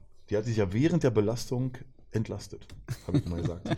Die hat auch mal einen Arm weggelassen, wo wenn ich einen Arm weggelassen hätte, mir wäre Ding komplett um die Ohren geflogen. Mhm. Äh, ich sage, wenn Christian und Sven ins Finale gekommen wären, dann wäre es dann wär richtig eng geworden. Mhm. Obwohl Andrea ja auch brutal aufgeholt hat. Also die ist ja echt äh, Ja, an diesem, ja, ja. durch den Sand wühlen, da ist die ja echt äh, gescheitert. Und wenn die da wirklich schneller durchgekommen wäre Dann- mehr Kraft gehabt hätte, dann wäre die auch an, an Sven vorbeigefegt. Aber ich fand äh, das Finale echt extrem spannend und extrem cool. Also so von dem, von dieser Variation auch der Sachen, die man machen musste. Ja. Ja, und ich hatte viel Spaß. Äh, natürlich war nicht immer alles fair. Manchmal hat man das aus dem Gesichtspunkt eines Präsentationswettkampfs, zum Beispiel bei Christian Erhoff, weil ich aber auch cool finde, weil ich auch ein Eishockey-Fan bin. Der hat uns einfach gezeigt, wie also dass er nicht nur auf dem Eis sowas kann, sondern dass er auch äh, Mhm. einfach so überall immer kann, mit denen ins, äh, in die Kästen schießen, Und- auf den Inlinern da diesen Parcours machen und so. Und Wahnsinn, ne? Auge, Handkoordination, also brutal. Also über so einen Wettkampf, den hat man eher so zur Präsentation genommen. Mhm. Äh, meinen Wettkampf haben sie ein bisschen entschärft. Ich wollte erst schieben, das war zu dom- dominant. Dann wollte ich was äh, mit dem Schlitten ziehen, also um den Bauch rum Mhm. und dann rennen. War auch zu dominant und deswegen haben wir äh, uns im Endeffekt auf was geeinigt, weil ich eigentlich dann zum Schluss nicht kann. Dieses, äh, Ja. dieses lange Ziehen. Ja. Und ähm, aber für mich war das jetzt nicht von Relevanz, meinen Wettkampf zu gewinnen. Also ich wollte viel Spaß haben da. Ähm, hätte natürlich mir manchmal gewünscht, aber die lange rumhängen, also das war einfach so, mein Muskel war einfach nicht auszutricksen. ich hatte am meisten Schiss hatte ich vor dem Schwimmen. Aber das war Mhm. zum Glück, war das ganz anders, als ich mir das vorher gedacht habe, dass man ja nicht schnell irgendwo hinschwimmen muss, äh, sch- schwimmen muss Genau. sondern dass du ja eher mit einem ruhigen Puls dann ankommst, weil du ja wirklich zwei Meter runtertauchen Ja, musst. ja. Und- das bist du alle. Ja. Ja. Und ich habe das bei Leuten gesehen, die wirklich gut schwimmen können. Also Britta Heinemann, Ja. die hatte so eine, die Pumpe war so durch diesen Anzug auch so weg, dass die ja nach äh, zehn Sekunden wieder hochkommen musste, weil die ja, die konnte sich ja unten durch diese Belastung ja nicht mehr äh, äh, darauf konzentrieren, diese Schraube da abzuschrauben. Und das fand ich cool, dass ich da äh, relativ entspannt hinschwimmen konnte. Kurz Luft geholt, den Sack geholt, Pop geworfen. Und fertig. Ja, gut, also äh, ich meine, wir können ja, das habe ich ja vorher schon gesagt, wir können jetzt 4 Stunden 50 mit dir sprechen. Äh, Highland Games, du hast so viele Sachen gemacht, da würde ich noch so viel fragen. Das machen wir dann äh, später. VOG WM. Hast du auch mal dran teilgenommen. aber das machen wir, äh, wir laden ja auch gerne öfters ein, von daher Runde. zur zweiten Zur zweiten Runde. Runde. Ähm, aber jetzt wollen wir noch, noch, mal, noch mal zum Sport hier in Potsdam kommen und vielleicht auch zu deiner neuen Karriere und zu deinem neuen Weg. Ähm, da hätte ich einige Fragen, das haben wir eben schon mal angefangen. Äh, was ist dein neuer Weg hier? Also ich habe eigentlich viele gerade. Also ich bin natürlich Okay. als Trainer eingeteilt hier, ähm, äh, Sichtungskonzept, also eher Athleten zu sichten, die ähm, aus der Region, und das ist so ein bisschen, was ich ja immer schon gesagt habe, wir hatten eine relativ äh, große Trainingsgruppe früher. Wir hatten zwölf äh, Nationalmannschaftsathleten, die alle zur WM, Olympische Spiele, EM fahren konnten. Wir sind jetzt mittlerweile bei einem Kaderathleten. Lisa macht Bob, ist, äh, also als Pilotin ist natürlich jetzt in dem in diesem Rhythmus nicht mehr drin, schon zum Höhepunkt zu fahren, sondern die entwickelt ja gerade ihre Pilotenqualitäten und deswegen ähm, ist es meine Aufgabe, mit dem, mit dem was ich äh, quasi mitbringe an Erfahrung, wieder Leute herzubekommen, Scout. so eine Art. Und zu sagen, könnte was werden, könnte nichts werden. Ja. Auch vielleicht äh, mit meinem Namen, den man hat, äh, Jungen zu animieren, das zu machen. Als zweite Karriere, als zweiten Start. ja. Ja, Das machst du über den Landesverband Bob oder das machst du über den Bundesverband Bob oder äh, in welcher Funktion machst du das? Ist noch eine Mischfinanzierung, da ich aber noch Okay. nebenbei studiere, ist, äh, bin ich ja nur auf 20 Stunden. Also Ja. ich bin jetzt nicht Vollzeit. Das ist mir auch Priorität auf dein sportwissenschaftliches Studium an der ESAP, dass du das auch Genau. als gute Grundlage hast. Maurer, genau. Ja. Habe einen A-Trainer-Lehrgang jetzt, äh, da wo ich jetzt einen Abschluss finde, im Teil 3. Bin dann A-Trainer vom DOSB. Was mir theoretisch schon reichen würde, aber will das natürlich alles noch ein bisschen wissenschaftlich untermauern. Und wir wissen ja nie, wo die Reise mal hingeht, Genau. für was das alles gut ist. Und ähm, ja, das funktioniert. Bin äh, Ernährung sehr, das hatten wir ja vorhin auch schon äh, angesprochen. Ähm, für mich ist es, äh, finde ich, äh, eine Form, die in Deutschland nicht so, also die wird ein bisschen komisch behandelt, Mhm. weil alle immer denken, das hat äh, was mit Doping zu tun. Es geht aber mittlerweile nicht mehr ohne Zusatzernährung. Und das ist für mich eine Sache, natürlich geht davor die richtige Ernährung. Ja. Und ich finde, das war, das, was ich kennengelernt habe in meiner Karriere, war für mich sehr unbefriedigend von den Leuten, die mit dem Sportlern arbeiten. In der Begleitung quasi, ne? Na, Ja. Und das ist halt jetzt schwierig. Und das ist, äh, wie gesagt, teilweise kann man es ja verstehen. Wir haben ja jedes Jahr irgendwie einen Vorfall, ob es jetzt mit Erfurt war, ähm, mit dieser Geschichte. Ähm, ich kann schon verstehen, dass der Verband oder Vereine oder auch Olympiastützpunkte oder auch ähm, Leute sich da so ein bisschen die Finger weglassen wollen und sagen, würde, also wenn man euch erwischt oder wenn man irgendjemanden, der Mist baut, man kann ja die, man hat ja nicht den Sportler 24 Stunden neben sich. Und man kann auch nicht 24 Stunden kontrollieren, was isst du, wo bestellst du was, oder wer erzählt dir Wo sonst was. isst du was? Genau. Und äh, ich finde, das wird, ähm, ist natürlich auch eine immense Zeitgeschichte. Und bei mir, ich habe rausgekriegt, weil ich ja alle Sachen, die mich jetzt von meinem Sport oder von meinem Weg zu, zu, diesem, zu diesem, was ich geworden bin, äh, behindert haben, habe ich alles weggedrückt. Ob das Mhm. manchmal vielleicht positiv oder negativ war, jetzt, jetzt, was jetzt auch vielleicht Ausbildung oder Studium oder sonst was betrifft. Ähm, ich habe mich immer nur auf dieses Ziel fokussiert und habe mich einfach äh, für mich rausgefiltert, was brauchst du, um der beste zu werden, auch mit 40 noch, also wir, sind mit 39. Ähm, und da war für mich die Ernährung die letzten Jahr, sechs Jahre ja extrem weit vorne. Ja. Weil man ja auch hinterm Rücken immer die Geschichten gehört hat, wenn der Kuske nicht 112 hat, fährt er nicht zur Olympia. Hat man mir ins Gesicht nicht gesagt, hat man aber hinterm Rücken gehört. So weit war die, die Quintessenz. Äh, Kuske muss jetzt für sich selber, weil er die Geschichten hört, äh, schaffen, Zusehen. Leistung zu bringen. Also die, die Schnelligkeit zu haben, die Kraft zu haben äh, und mit, sich mit der Ernährung einzufuchsen. Mir konnte da keiner helfen. Musste ich mir alleine machen. Ich weiß, wie ich mit Kevin beim Einkaufen ne, nebeneinander stand und der wieder diese ganzen Pakete Käse kaufte. Ist auch eine große Reserve, denke ich, bei uns im System noch, die Ernährung. Also gerade wenn wir hier über unsere Sportstadt äh, sprechen, denke ich, haben wir da noch Bedarf, sage ich mal. Wir haben hier ein riesen Verwöhnaroma, sage ich mal, mit der Europäischen Sportakademie Brandenburg, die ESAP, um das mal für euch da draußen zu übersetzen. Und ich denke, äh, diese, diese Sache ist sicherlich noch eine große Reserve, wo wir uns auch mal drüber unterhalten Ja. könnten, weil äh, da haben wir zumindest als Triathlon, im Handball wahrscheinlich nicht so einen riesen Bedarf noch, Ernährungsberatung, riesig. Ernährungsprofessionalisierung und so weiter. Aber äh, Potsdam ist vielleicht noch so ein Stichwort zum Ende Hm. von unserem heutigen Podcast. Äh, was bedeutet die Sportstadt Potsdam für dich? Wie, was fällt dir ein, wenn, wenn du ein Talent scoutest äh, in Uerdingen und sagst, du musst nach Potsdam, weil aus dir wird ein guter Anschieber? Und du stellst den Sportpark Potsdam vor. Als erstes würde ich natürlich sagen, dass er die schönste Stadt der Welt ist. Kommt Ja. schon mal erstmal als äh, Punkt Nummer eins. Und äh, muss ich vielleicht vorher erzählen, dass ich ja früher, also die Geschichte muss man einfach vorwerfen. Ich, äh, Bobsport war früher so, dass die Athleten wurden hier gesichtet und die mussten dann immer dahin gehen, wo der Pilot war. Und das war bei mir in dem Fall äh, Oberhof. Und ich habe gesagt, ich kann diesen Sport nicht machen, wenn ich nach Oberhof ziehe.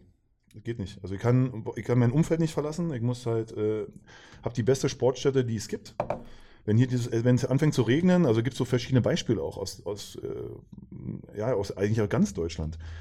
Wenn ich jetzt zum Training komme und regnet, wir haben eigentlich Training draußen, dann gehe ich in die Halle und habe hier äh, relativ kurzen Weg. Wenn du in, in äh, Oberhof, wenn es da anfängt zu regnen, und da regnet es ja sehr oft, dann fahren die erstmal eine Stunde nach Erfurt runter. Das ist für mich regenerativ und für mich ist regenera regenerative Geschichte im Leistungssport das A und O. So, dann setze ich mich natürlich keine Stunde ins Auto, fahre da runter und fahre danach wieder eine Stunde nach oben. Sondern hier hat man einfach konzentriert in dem Sportpark alles auf einen Haufen. Ne? Das ist so, du hast Krafträume, du hast Anschubbahn, du hast erstmal das super Klima mit dem Wasser da draußen. Also für mich ist der, der Sportpark einfach mein Wohnzimmer. Also mittlerweile ist es natürlich mehr als mein Wohnzimmer geworden, weil ich mich ja mehr aufhalte als zu Hause. und ähm, habe aber neben dem, und das ist ja diese, auch diese Moderne so ein bisschen, also du hast hier eine super Sportanlage, kannst Ja. aber auch in die Stadt fahren, kannst dich da mal zum Kaffee hinsetzen. Also Kurze hast- Wege, hast du ja eben gesagt auch, ne? So, Das Besondere. auch die ganzen, also alles einfach. Also du hast hier Krafträume an, an Gros, du hast hier, äh, du hast auch super Sportler, mit denen du dich halt, diese ganze Umfeld ist einfach eine, eine Sache, die, die für mich einfach immer dazugehört hat. Wo ich gesagt habe, ich kann aus Potsdam nicht weg und dann höre ich lieber mit dem Sport auf. Das war vom Anfang so natürlich. Gut, dass das nicht passiert ist. Ja, du bist ein Nee, Kind des Sportparks. Also das merkt man. Vor allen Dingen sieht man das auch in der Allee des Ruhms, Walk of äh, äh, Fame, den wir hier ja haben zum Eingang des Sportparks. Ähm, ich sehe in jeder zweiten Stele, und du hast ja den Vorteil, du hast sogar eigene Stelen, äh, deinen Namen. Und das ist natürlich groß. Hast du mal verglichen, ob du der erfolgreichste Sportler hier bist vor Ort? Wir haben auch noch ganz gute Kanuten zum Beispiel, Ruderer. Ja, ja. Das wäre mal interessant, ne? Aber ich habe zum Beispiel das auch gar nicht immer so als, als mein Ziel. Also ich habe mich hier so wohl gefühlt und für mich ist dieser Wohlfühlaspekt ja immer, weißt du, dieses, diese Kombination einfach. Dass du halt äh, sporttechnisch super abgedeckt bist. Mhm. Wir haben hier ein super Ärztenetzwerk, kurze Wege zur Physiotherapie. Wie gesagt, du hast hier Sportstätten, du kannst halt auch mal mit anderen Sportlern zusammen trainieren. Also das ganze Feeling ist einfach in Potsdam für mich viel, viel besser als woanders. Also dieses, Das i-Tüpfelchen, ich meine, hast ja gerade auch gesagt, sind natürlich die netten Kollegen der anderen 13 Sportarten, die hier sind. Ne? Und Wie der als Herr erstes Schmidt, muss ich natürlich- Der Herr Bornemann, als- Schmidt ja, und Bornemann. natürlich euch, muss ich da nennen. Okay, jetzt möchte ich natürlich noch ein bisschen was Persönliches. Da sind wir gar nicht zugekommen. Nee. Nichts Persönliches. Ich, äh, du, ich weiß nicht, was er für eine. Musik hört, außer jetzt Dirty Dancing. Ich weiß, dass er jetzt Ballett macht durch, durch Herrn Clemund. Äh, so ein, aber wo geht man denn? Wir wollen immer so ein paar Tipps haben. Ja. Wo geht man, wo gehst du gerne hin? Wo kann ich dich treffen, wenn ich in Potsdam unterwegs bin und denke, heute möchte ich Kevin sehen? Bei Andreas Clement auf der Terrasse. Nein. Gut, Nee, die also Adresse nee, gehen wir später durch und die Zeiten. Nein, ich bin absoluter Wasserfan und wir sind ja Seenlandschaft überhaupt. Ja. Und wir waren jetzt, ich war jetzt, äh, habe ja einen Hund. Ja. Amy? Amy? Amy, Amy, wir haben uns vorbereitet. meine, Amy. meine große Liebe. Und äh, wir sind ja, ja. Hm. Und wir sind eigentlich, ständig an einer anderen Wasserfläche. Und also wenn man sich dann wirklich umguckt, also wir haben jetzt eine Meierei, äh, Ganz- Sizilienhof, geschichtlich natürlich auch nochmal ein absolutes Highlight. Und äh, da waren wir jetzt zum Beispiel vorgestern Abend. Meierei. Und, äh, du hast, Meierei ist sehr gut. Also wir haben einfach diese Architektur, ich bin auch ein riesen, glauben viele nicht, ich bin ein riesen äh, ähm, Geschichtsfan, Ma- mag äh, Kultur und mag auch äh, Architektur und deswegen bin ich natürlich in Potsdam ganz weit vorne damit. Und hier gibt es immer noch so Ecken zu entdecken in Potsdam, gerade jetzt, wie gesagt, wassertechnisch, äh, die hast du einfach noch nicht gesehen. Und da kann man äh, in jede andere Stadt gucken, wie man will, funktioniert nicht. Ist einfach das Schönste, das Schönste hier zu wohnen. Und da, man findet mich viel am Wasser. Das ist doch der perfekte Schluss Das eigentlich. ist der perfekte Kommt nach Schluss. Potsdam, wer, die, wer den Podcast hört und, und macht hier Sport und lebt hier, weil hier ist einfach eine tolle Stadt bei Top-Bedingungen und ihr habt hier heute sogar das Wetter ist gut. Die beste der Welt, habe ich gehört, sagt Ja. Herr Kuske. Ja, ist so, ist so. Ja. Gibt eine schönere. Ja. Man kann hier, man kann hier wirklich sehr äh, gut sportlich trainieren, man kann hier auch sehr gut leben. Also für mich ist das so eine gute Kombination. Vielleicht sollten wir de- den Abschlusssatz trotzdem auch unserem Gast heute mal widmen. Ich würde es ganz gerne tun. Ich habe den letzten Satz. Du hast den letzten Satz. Dann sage ich, ich bedanke mich äh, bei so netten Trainerkollegen, äh, bei, Gerne. in so einer schönen Location hier. Also ähm, bei strahlendem Sonnenschein wir trotzdem uns hier drin wohlfühlen. Und äh, ich hoffe, alle, die es jetzt hören und hier nicht aus Potsdam kommen, dass die uns jetzt mal besuchen kommen und sich dann natürlich hier äh, wohlfühlen und äh, auch das genauso sehen wie wir. Wir äh, trainieren und leben in der schönsten Stadt der Welt. Vielen Dank. Gerne. Ciao. Bis zum nächsten Mal.